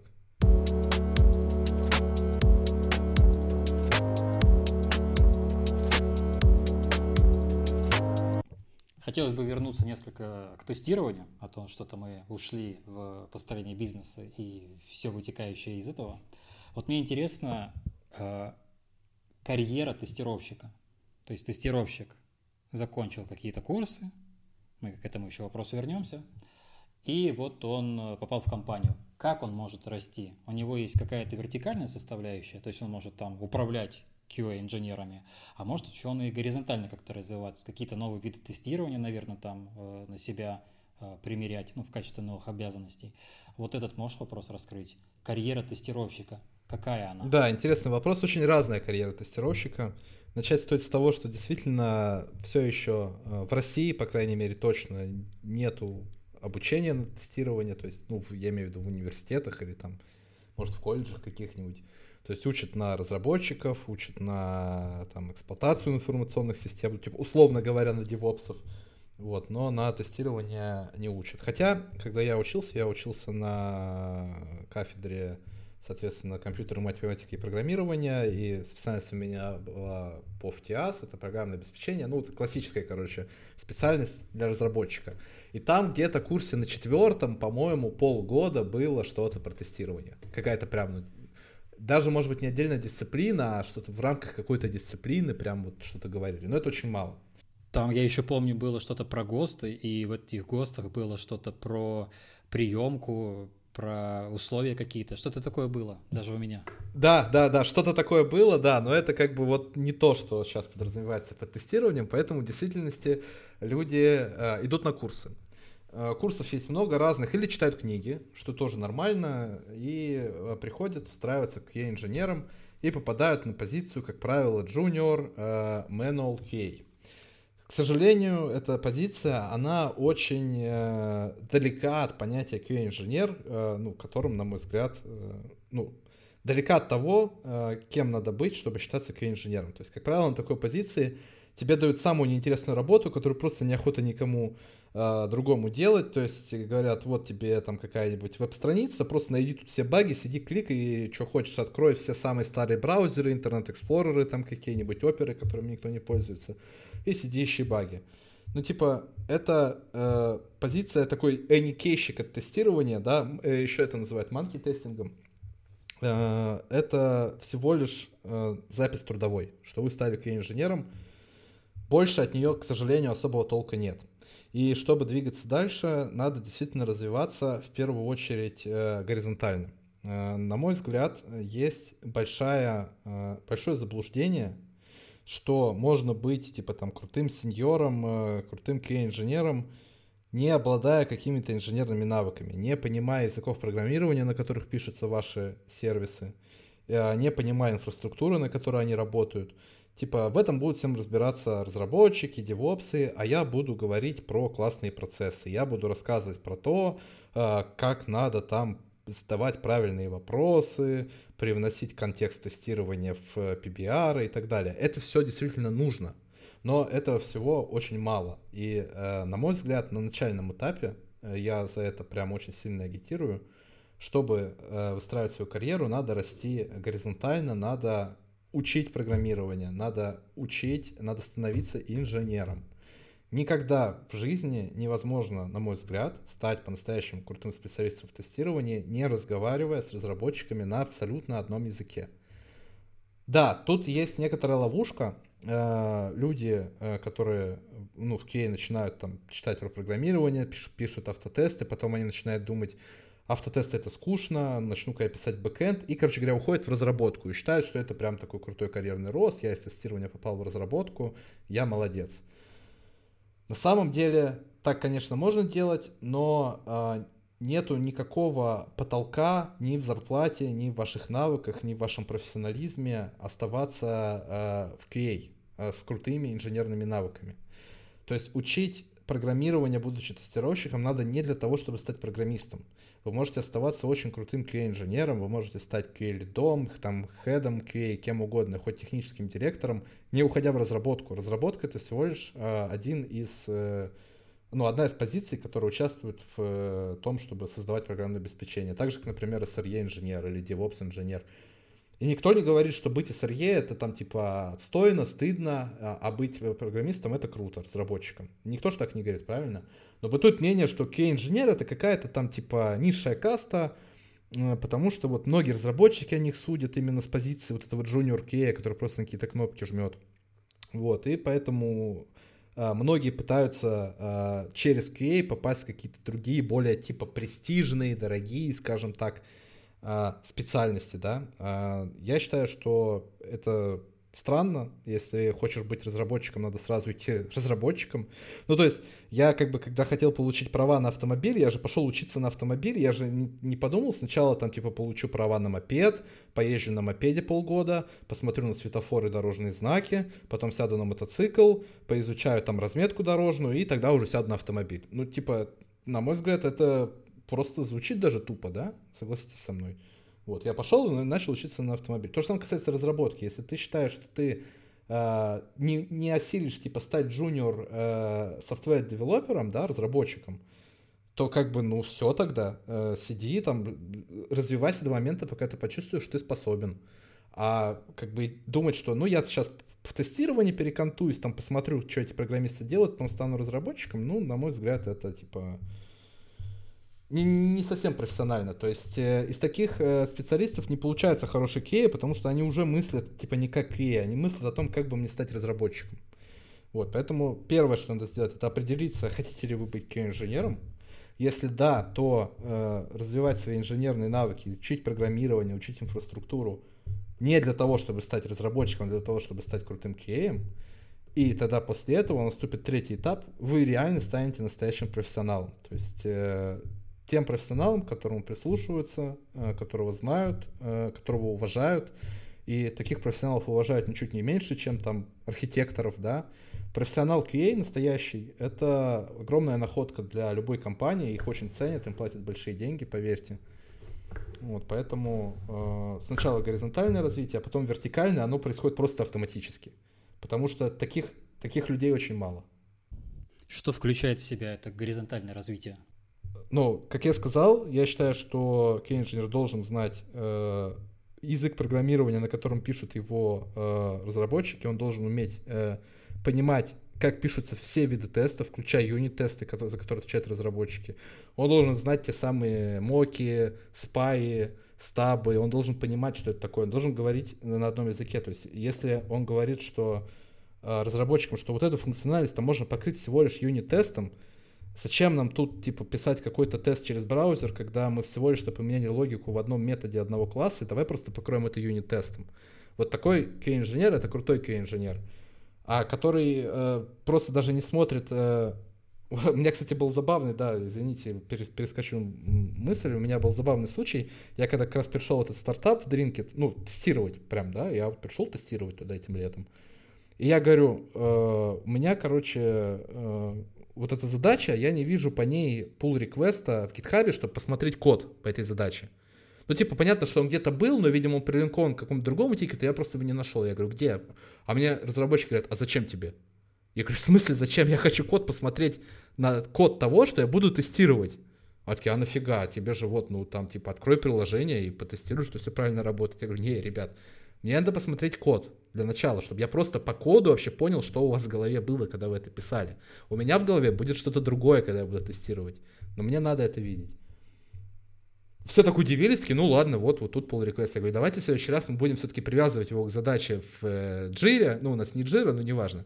Будем привязывать к задаче в Jira, чтобы я типа автоматически мог это видеть. Ну да, хорошо, будем. Вот, вот это вот крутой кей-инженер, который просто понимает вообще, что делают его разработчики, понимает на техническом уровне. Просто пришел всех к стенке поставил, заставил делать правильно. Ну да, ну то есть меня, меня просто удивило, что это, что это вызвало вопросы, типа, а зачем тебе? Ну как зачем? Ну, ну это очень странно. Но, э, видимо, видимо, до этого были QA-инженеры, которым это было не нужно. А это странно для меня. Ну, для меня очень странно. То есть, глядя на код, я понимаю 70% того вообще, что я буду тестировать. Это не значит, что я буду тестировать там то, как поменялся этот код. Это значит, что я понимаю, о чем думал разработчик. Значит, я подумаю о чем-то типа перпендикулярном этому, что разработчик подумал, что пользователь теперь будет делать так. Я говорю, а как еще пользователь может сделать, о чем не подумал разработчик? Но мне же надо знать, о чем он подумал, а для этого надо увидеть его код и понять его код. Говоря о карьере тестировщика, меня еще интересует такой вопрос. Вот человек, он же может не только с нуля попасть в QA и остаться там, или уйти, как ты сказал, куда-то дальше, в разработку, в DevOps, инжиниринг, А были ли случаи, когда наоборот разработчик говорит, что на самом деле мне хочется что-то попробовать новое, и вот он ушел в QA и остался там надолго? Или наоборот, DevOps инженер? На твоем примере я понимаю, что такое э, может быть. Такое бывает, да. Да, а мне интересно, в каких масштабах это происходит, как часто это происходит? Ну, конечно, в небольших масштабах э, на самом деле, потому что э, у нас, э, к сожалению, во многих компаниях не развито понимание того, каким должен быть крутой QA, каким ему платить деньги и что по итогу он должен дать этой компании. То бишь человек, который попадает в среднестатистическую, назовем это так условно, российскую, там, да и не только российскую на самом деле, IT-компанию, у него есть вилка QA-инженера, которая там, допустим, N, и есть э, вилка разработчика, которая N умножить на полтора, типа больше просто. И он, э, попав в ну, допустим, перейдя в разработку, он все, для него это уже пройденный этап, это считает карьерной лестницей, типа вырос по деньгам. И, конечно, ну, типа найти какую-то мотивацию пойти назад, наверное, сложно.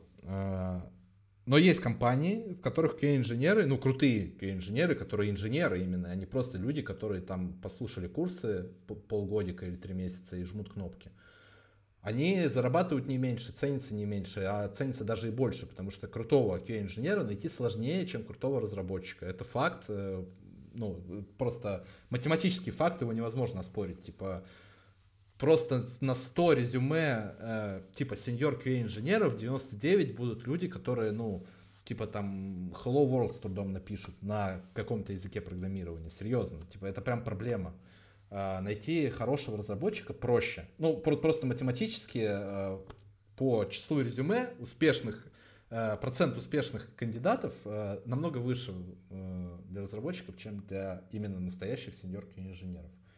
Поэтому, да, такие случаи редкие, но бывают, бывают. У меня это тоже случайно произошло, на самом деле. Я ну, я типа не люблю красивые истории, особенно когда, знаете, люди начинают врать на собеседованиях и спрашивают, а почему ты пришел в QA? И он начинает говорить, я просто всю жизнь с детства играл в игры, а, пользовался косынкой, и мне всегда казалось, как же я хочу, чтобы это все было качественным, как же я хочу, чтобы людям было приятно этим пользоваться, и поэтому я решил стать QA-инженером. Вот ну, смотришь на это как бы с такой снисходительной улыбкой про себя и думаешь, блин, ну кому ты заливаешь, а? Ну никто так не думает никогда. Ну типа, ну ты пришел, ну это особенно касается джуниоров, а, потому что ну, во-первых, сеньорам такие вопросы только дураки задают, зачем ты стал QA-инженером, а во-вторых, даже если этот дурак э, ну, задаст такой вопрос, то сеньор ему очень быстро одной фразой ответит, типа, что за глупый вопрос. Вот. И джуниоры вот так все отвечают, и, короче, это, это все смешно. Никогда так не работает, и никто не идет в разработку, потому что всю жизнь мечтал. Не, ну, может, бывает единицы, но большинство идет, потому что, типа, это деньги, это айтишечка, это круто. В Кей также идут, а еще есть припиской, это просто, типа, не надо программировать. Вот и все. А, как я попал в QA, я тоже не считал, типа, я мечтаю сделать все качественно. Там просто сложились обстоятельства, я занимался не очень интересной разработкой, ну, типа, это вот стандартно, пришел э, запрос, так сказать, перелопатил его, положил в базу данных, персист и все, типа, там, пришел еще один запрос, достал из базы данных, вернул. Ну, это что-то формашлепство называется, да, по-современному. Вот, короче, это было не очень интересно, и э, в то же время я просто для себя изучал э, тестирование, изучал э, тесты, ну там юнит-тесты, интеграционные, именно как для разработчика. Мне это было интересно. И в этот момент э, я познакомился с Артемом Ярошенко, такой очень известный э, деятель в QA-тусовке, э, многие его знают, наверное, не только я. И просто под его влиянием э, я решил попробовать себя в этой новой для себя сфере, потому что вот его пример был у меня перед глазами, он очень э, крутой специалист, я его очень уважаю, уважал тогда, когда с ним познакомился заочно. Э, уже заочно я его уважал по тем там докладам на ютубе, которые смотрел по его суждениям. Вот. И знакомство с ним, конечно, очень сильно на меня повлияло, и я захотел, наверное, стать в какой-то степени похожим на него, и только поэтому я перешел вот в эту новую для себя э, позицию QA Automation инженера, да, вот из разработчиков QA Automation инженера. Я не пожалел об этом ни дня, на самом деле. Э, мне кажется, что я достиг, э, ну, понятно, что всего, чего я хотел, я еще не достиг, и не знаю, достигну ли когда-нибудь. Но то, чего я достиг уже сейчас, там, через несколько лет вот карьере именно в QA, Э, мне кажется, это хорошим результатом, и я бы этого совершенно точно не достиг, оставшись там просто обычным каким-то бэкэнд э, Java девелопером, чем я занимался, да, до QA. Конечно, да, я мог бы и там расти, и мог бы и там стать крутым специалистом но я выбрал этот путь просто потому, что я его выбрал. Не потому, что я мечтал, чтобы вокруг меня софт был без багов. Нет, я об этом не мечтал. И такого не происходит и сейчас. Так как правильно отвечать на этот вопрос на собеседовании? Почему ты решил стать КОА? Что, что хотят услышать от джуниор? А, я, я не знаю, что хотят услышать, потому что я такой вопрос не задаю никогда, но я знаю, что его задают постоянно. А, хотят, видимо, вот услышать... А, никто не хочет услышать, типа, да я перекантуюсь полгодика, а потом стану разработчиком. Ну, понятно, никто не хочет это услышать, потому что, ну, смысл нам брать на полгода человека, если он уже хочет от нас уйти в другую сферу. А, что хотят услышать? Ну, не знаю, я бы хотел, если бы я вдруг задал такой вопрос, я бы хотел услышать э, логичное рассуждение на тему, почему этот вопрос глупый, почему, ну, а почему бы не спросить водителя трамвая, почему ты стал водителем трамвая? Ведь если спросить водителя трамвая, он же не скажет какой-нибудь пафосный бред, типа из разряда Вождение трамвая это необходимый э, необходимый процесс для перемещения людей по рельсам, э, под проводом, потому что если водитель трамвая будет непрофессиональный, то люди будут перемещены некачественно, и им это доставит дискомфорт, а если водитель хороший, то люди будут счастливее, потому что трамвай будет ехать хорошо. Ну, это же бред. Вот, про, про QA спрашивают то же самое и ожидают услышать такой же бред. Ну кто-то ж, подожди, кто, кто-то ж, кто-то ж правда любит водить трамвай, ну, это ж... А, а, а люди по своей природе готовы до конца защищать свой выбор. Ну, в плане, вот, если ты сделал какой-то выбор, ты его будешь защищать. А вот пафосность и остальное, ну это ж может чем-то другим, ну не обязательно враньем. А, я с тобой согласен, смотри, ответ я, потому что я люблю водить трамвай, это очень крутой ответ. Типа, я пошел в Кей, потому что я люблю Кей, это очень крутой ответ. Uh, все, точка. Типа, какие еще могут быть ко мне вопросы? Мне нравится. Вот, uh, ну, я не знаю, я, например, ловлю рыбу, сижу на берегу с удочкой, ко мне подходит и говорит, почему ты ловишь рыбу? Да потому что мне нравится. Какие тут могут быть еще объяснения? Потому что водные ресурсы требуют того, чтобы, короче, я закинул туда леску. Ну, понимаете, да, это все странно. Мне просто нравится. Не, ну, звучит как социально приемлемый ответ, да. Что... Ну, но, скорее всего, тут еще знаешь, в чем э, прикол, что ну, это уже мой товарищ меня этому научил, который был продукт-оунером в нашем стартапе, ну, этим э, продукт-менеджером и продукт-оунером, но совмещал такие более открытые позиции. Вот, а он как раз-таки вот мне говорил, что, ну, он еще гораздо старше меня, ему там уже 37 лет, по-моему, и вот он говорил, что спустя долгие годы он был продукт-дизайнером, ну, 3D, потом, до этого он 3D занимался, и вот он мне сказал такую вещь, что самое большое удовольствие это делать что-то, упрощать жизнь людей. Ну, то есть, когда мы делали продукт, он говорит, вот я лично с этого кайфую. Вот, и как раз-таки вот он был честен со мной, потому что это он, ну, мы это тет-а-тет говорили, то есть это не было собеседованием.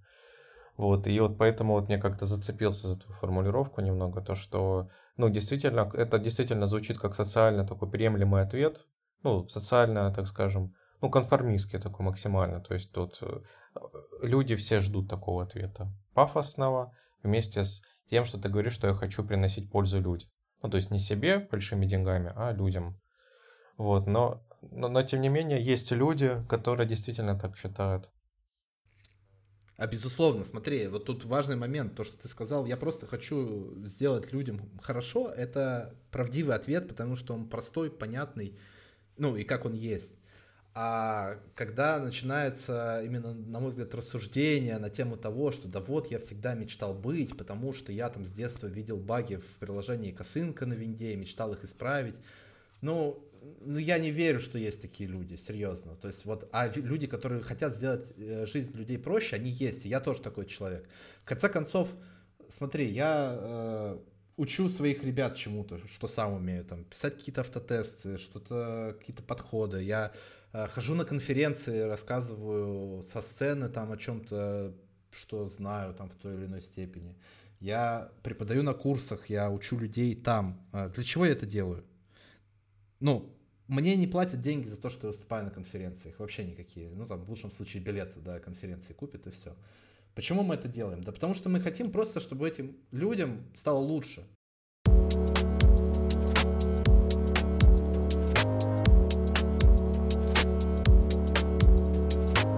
Я вот хотел еще задать вопрос. А, ну, так как мы проговорили примерно, как, как вообще, ну, как лучше относиться к QA, да, если, то есть не стоит относиться к QA как к такому самому простому способу войти в IT, а, и, по крайней мере, уважительно относиться к этому. Вот, и тут тогда такой вопрос, с чего начать, вот именно если человек нас послушал, и ему правда стало интересно, он осознал всю сложность пути э, и перспективность, что более важно. А с чего ему начать? А какие книжки можно посоветовать? А, то есть это могут быть книжки по программированию, которые, в принципе, все советуют, либо что-то более уникальное. Я немножко ему еще, может быть, более формализирую вопрос. Можешь ли ты какой-то роудмап обозначить?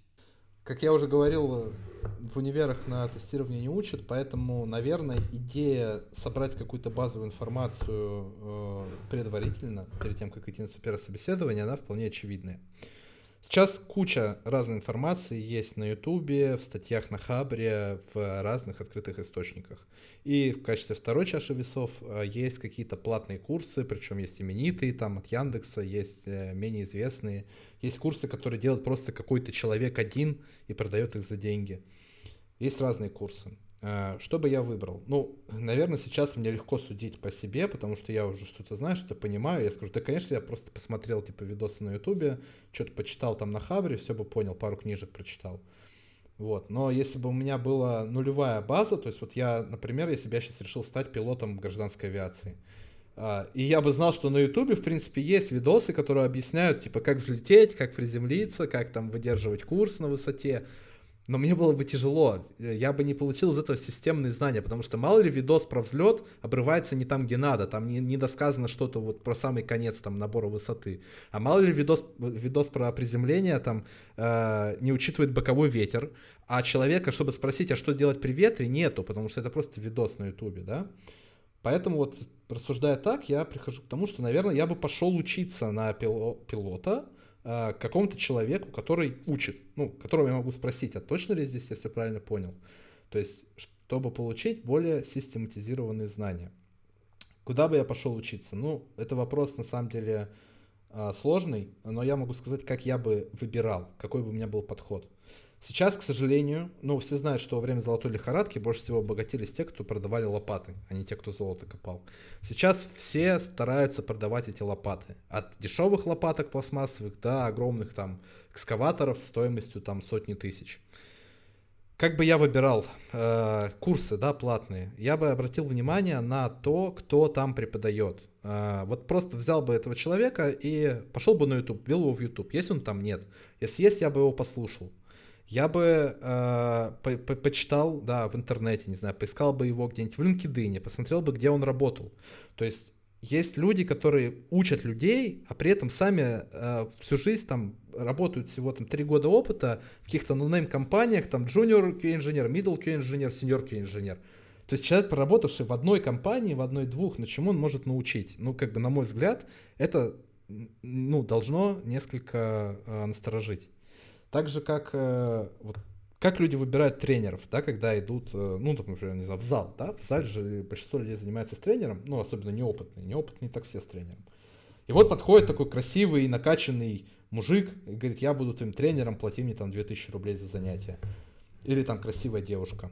А, как понять, что этот тренер э, себя представляет? Я бы просто спрашивал, типа, расскажи вот имя, фамилию твоего подопечного, который хотя бы на каком-нибудь областном чемпионате по какому-нибудь бодибилдингу хотя бы восьмое место занял.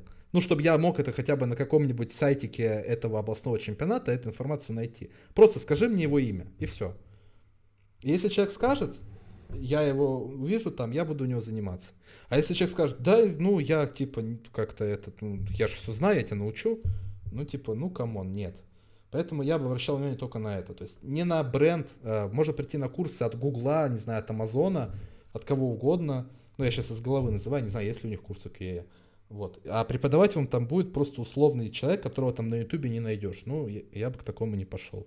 Вот, вот так бы я э, выбирал, и, соответственно, после каких-то курсов я бы обязательно читал литературу. Не бывает, нельзя стать хорошим программистом, не читая э, хорошие книги про программирование. Я говорю сейчас там не справочники по языку, а именно там какой-нибудь, э, ну там по Java, например, есть книга Effective Java. То есть это не книга по Java как таковой, типа как там классы создавать, методы писать и так далее. Это книга о том, как с помощью этого языка эффективно дизайнить свой код. А, также есть книги по тестированию, которые описывают э, теорию, э, ну, типа вот как синтаксис языка, да, в программировании. Там эти книжки известные, там, от самых простых, там, какого-нибудь Савина до более сложных. Но я говорю про э, книжки именно об эффективном тестировании, и тут я бы посоветовал одну, я ее э, прочитал, на самом деле, не так давно, но я под впечатлением от нее, и это прям ну, мне кажется, там все те мысли, которые были у меня в голове, они все там систематизированы, написаны прям авторитетным языком, и я ее всем советую, просто всем. Эта книга должна быть настольной, называется uh, The Art of Software Testing, uh, Майерс, uh, ну, известная книга, автор Майерс, я советую ее прочитать перед первым собеседованием. Если ее прочитать, то вы поймете, что тестирование это не вбить в поле там две циферки, три циферки, пять циферок и посмотреть, что будет. Это вообще про другое. И в этой книге это очень хорошо описано. Она есть даже, по-моему, на русском языке. Вот, есть на английском, естественно, ее можно купить, можно найти в интернете, наверное. Я не знаю, я ее покупал. Вот. И после этого э, определиться с тем, вот после этой книги будет понятно, хотите вы этим заниматься или нет. То есть вы лучше поймете о том, что такое тестирование по-настоящему. И если ответ да, то надо устраиваться, надо устраиваться джуниором, э, ну, если у вас нет опыта. Я, я сейчас рассказываю про путь, когда нет опыта. Устраиваться джуниором и тогда уже начать читать книги по э, программированию и тем технологиям, которые у вас на работе используют. Вы должны как можно быстрее начать разговаривать с вашими разработчиками на одном языке. Как только это произойдет, вы, ну, вы сами это поймете, вы начнете писать какие-то тесты, разбираться в их pull реквестах смотреть, участвовать в код-ревью, Пускай даже там формально, то есть от вашего решения не будет зависеть деплой, не деплой, но тем не менее. После этого вы очень быстро э, вырастете и в деньгах, в должности, не в этой компании, так в следующей, такие специалисты будут очень цениться. Развиваться самому – это, конечно, замечательно, но есть вопрос мотивации, который, допустим, у меня со временем теряется, и лично мне помогает в этом комьюнити. То есть какие-то люди, которые смотрят в ту же сторону, в которую смотрю я. Вот касательно QA – Существуют ли какие-то сообщества, куда вот можно там вступить, общаться на эти темы, а, конференции какие-то тематические проводятся? Вот тут какая-то есть база, фундамент какой-то? Да, конечно, да. На самом деле конференций по QA еще, ну, неизвестно, короче, почему больше их по QA или, например, по там фронтенду или какой-нибудь мобильной разработке. Только от там два Гизенбага в году, потом есть Squad Days, всякие QA подлодки, короче, конференции по QA, они на самом деле более или менее постоянны. Плюс э, конференции там просто айтишные, там тот же самый Кодфест или э, про IT фест, ну, э, они разные есть, там почти всегда есть какие-то QA-секции. Конечно, есть куча чатиков и сообществ в Телеграме, причем по несколько тысяч человек – я не буду, наверное, рекламировать какие-то прям конкретные, а, в каких-то там я состою, в каких-то не состою по разным причинам. Где-то больше флуда, где-то меньше, но комьюнити на самом деле огромное. Есть э, признанные, ну, скажем так, авторитеты, да, в этом направлении э, в России. В России, кстати, QA очень сильно развит. То есть э, в Америке люди до сих пор, ну, я говорю как человек, который на фрилансе поработал с немецкой компанией, с американской компанией. И то, как там, в частности, пишутся автотесты, ну, это ужас. Я не знаю почему, но в России это очень сильно развито. У нас так получилось, что у нас исторически очень крутые э, инструменты для тестирования разработаны в России, которым пользуются по всему миру. Очень крутые спикеры русские, которые рассказывают по всему миру, ездят там в Берлин, в Токио, в Америке, рассказывают про эти инструменты. Причем в России очень крутой QA-комьюнити на самом деле. Поэтому да, надо ходить на конференции, на метапы, надо вступать в телеграм-чатики, общаться. В общем-то, э, все легко находится. На этом выпуск подкаста подходит к концу. С вами был Сергей Уфакодер, Александр Колесников и наш гость Дмитрий Тучс, Head of QA в Dodo Engineering. Огромное спасибо, Дмитрий, что пришел в наш подкаст. Спасибо вам, а, спасибо Сергей, спасибо Александр. Очень интересная беседа была, крутые вопросы. А, я рад, буду, я рад был с вами пообщаться. Буду рад, если вы когда-нибудь позовете еще раз, а, может быть, с какой-нибудь другой темой. До новых выпусков. Пока-пока. Пока. Всем пока.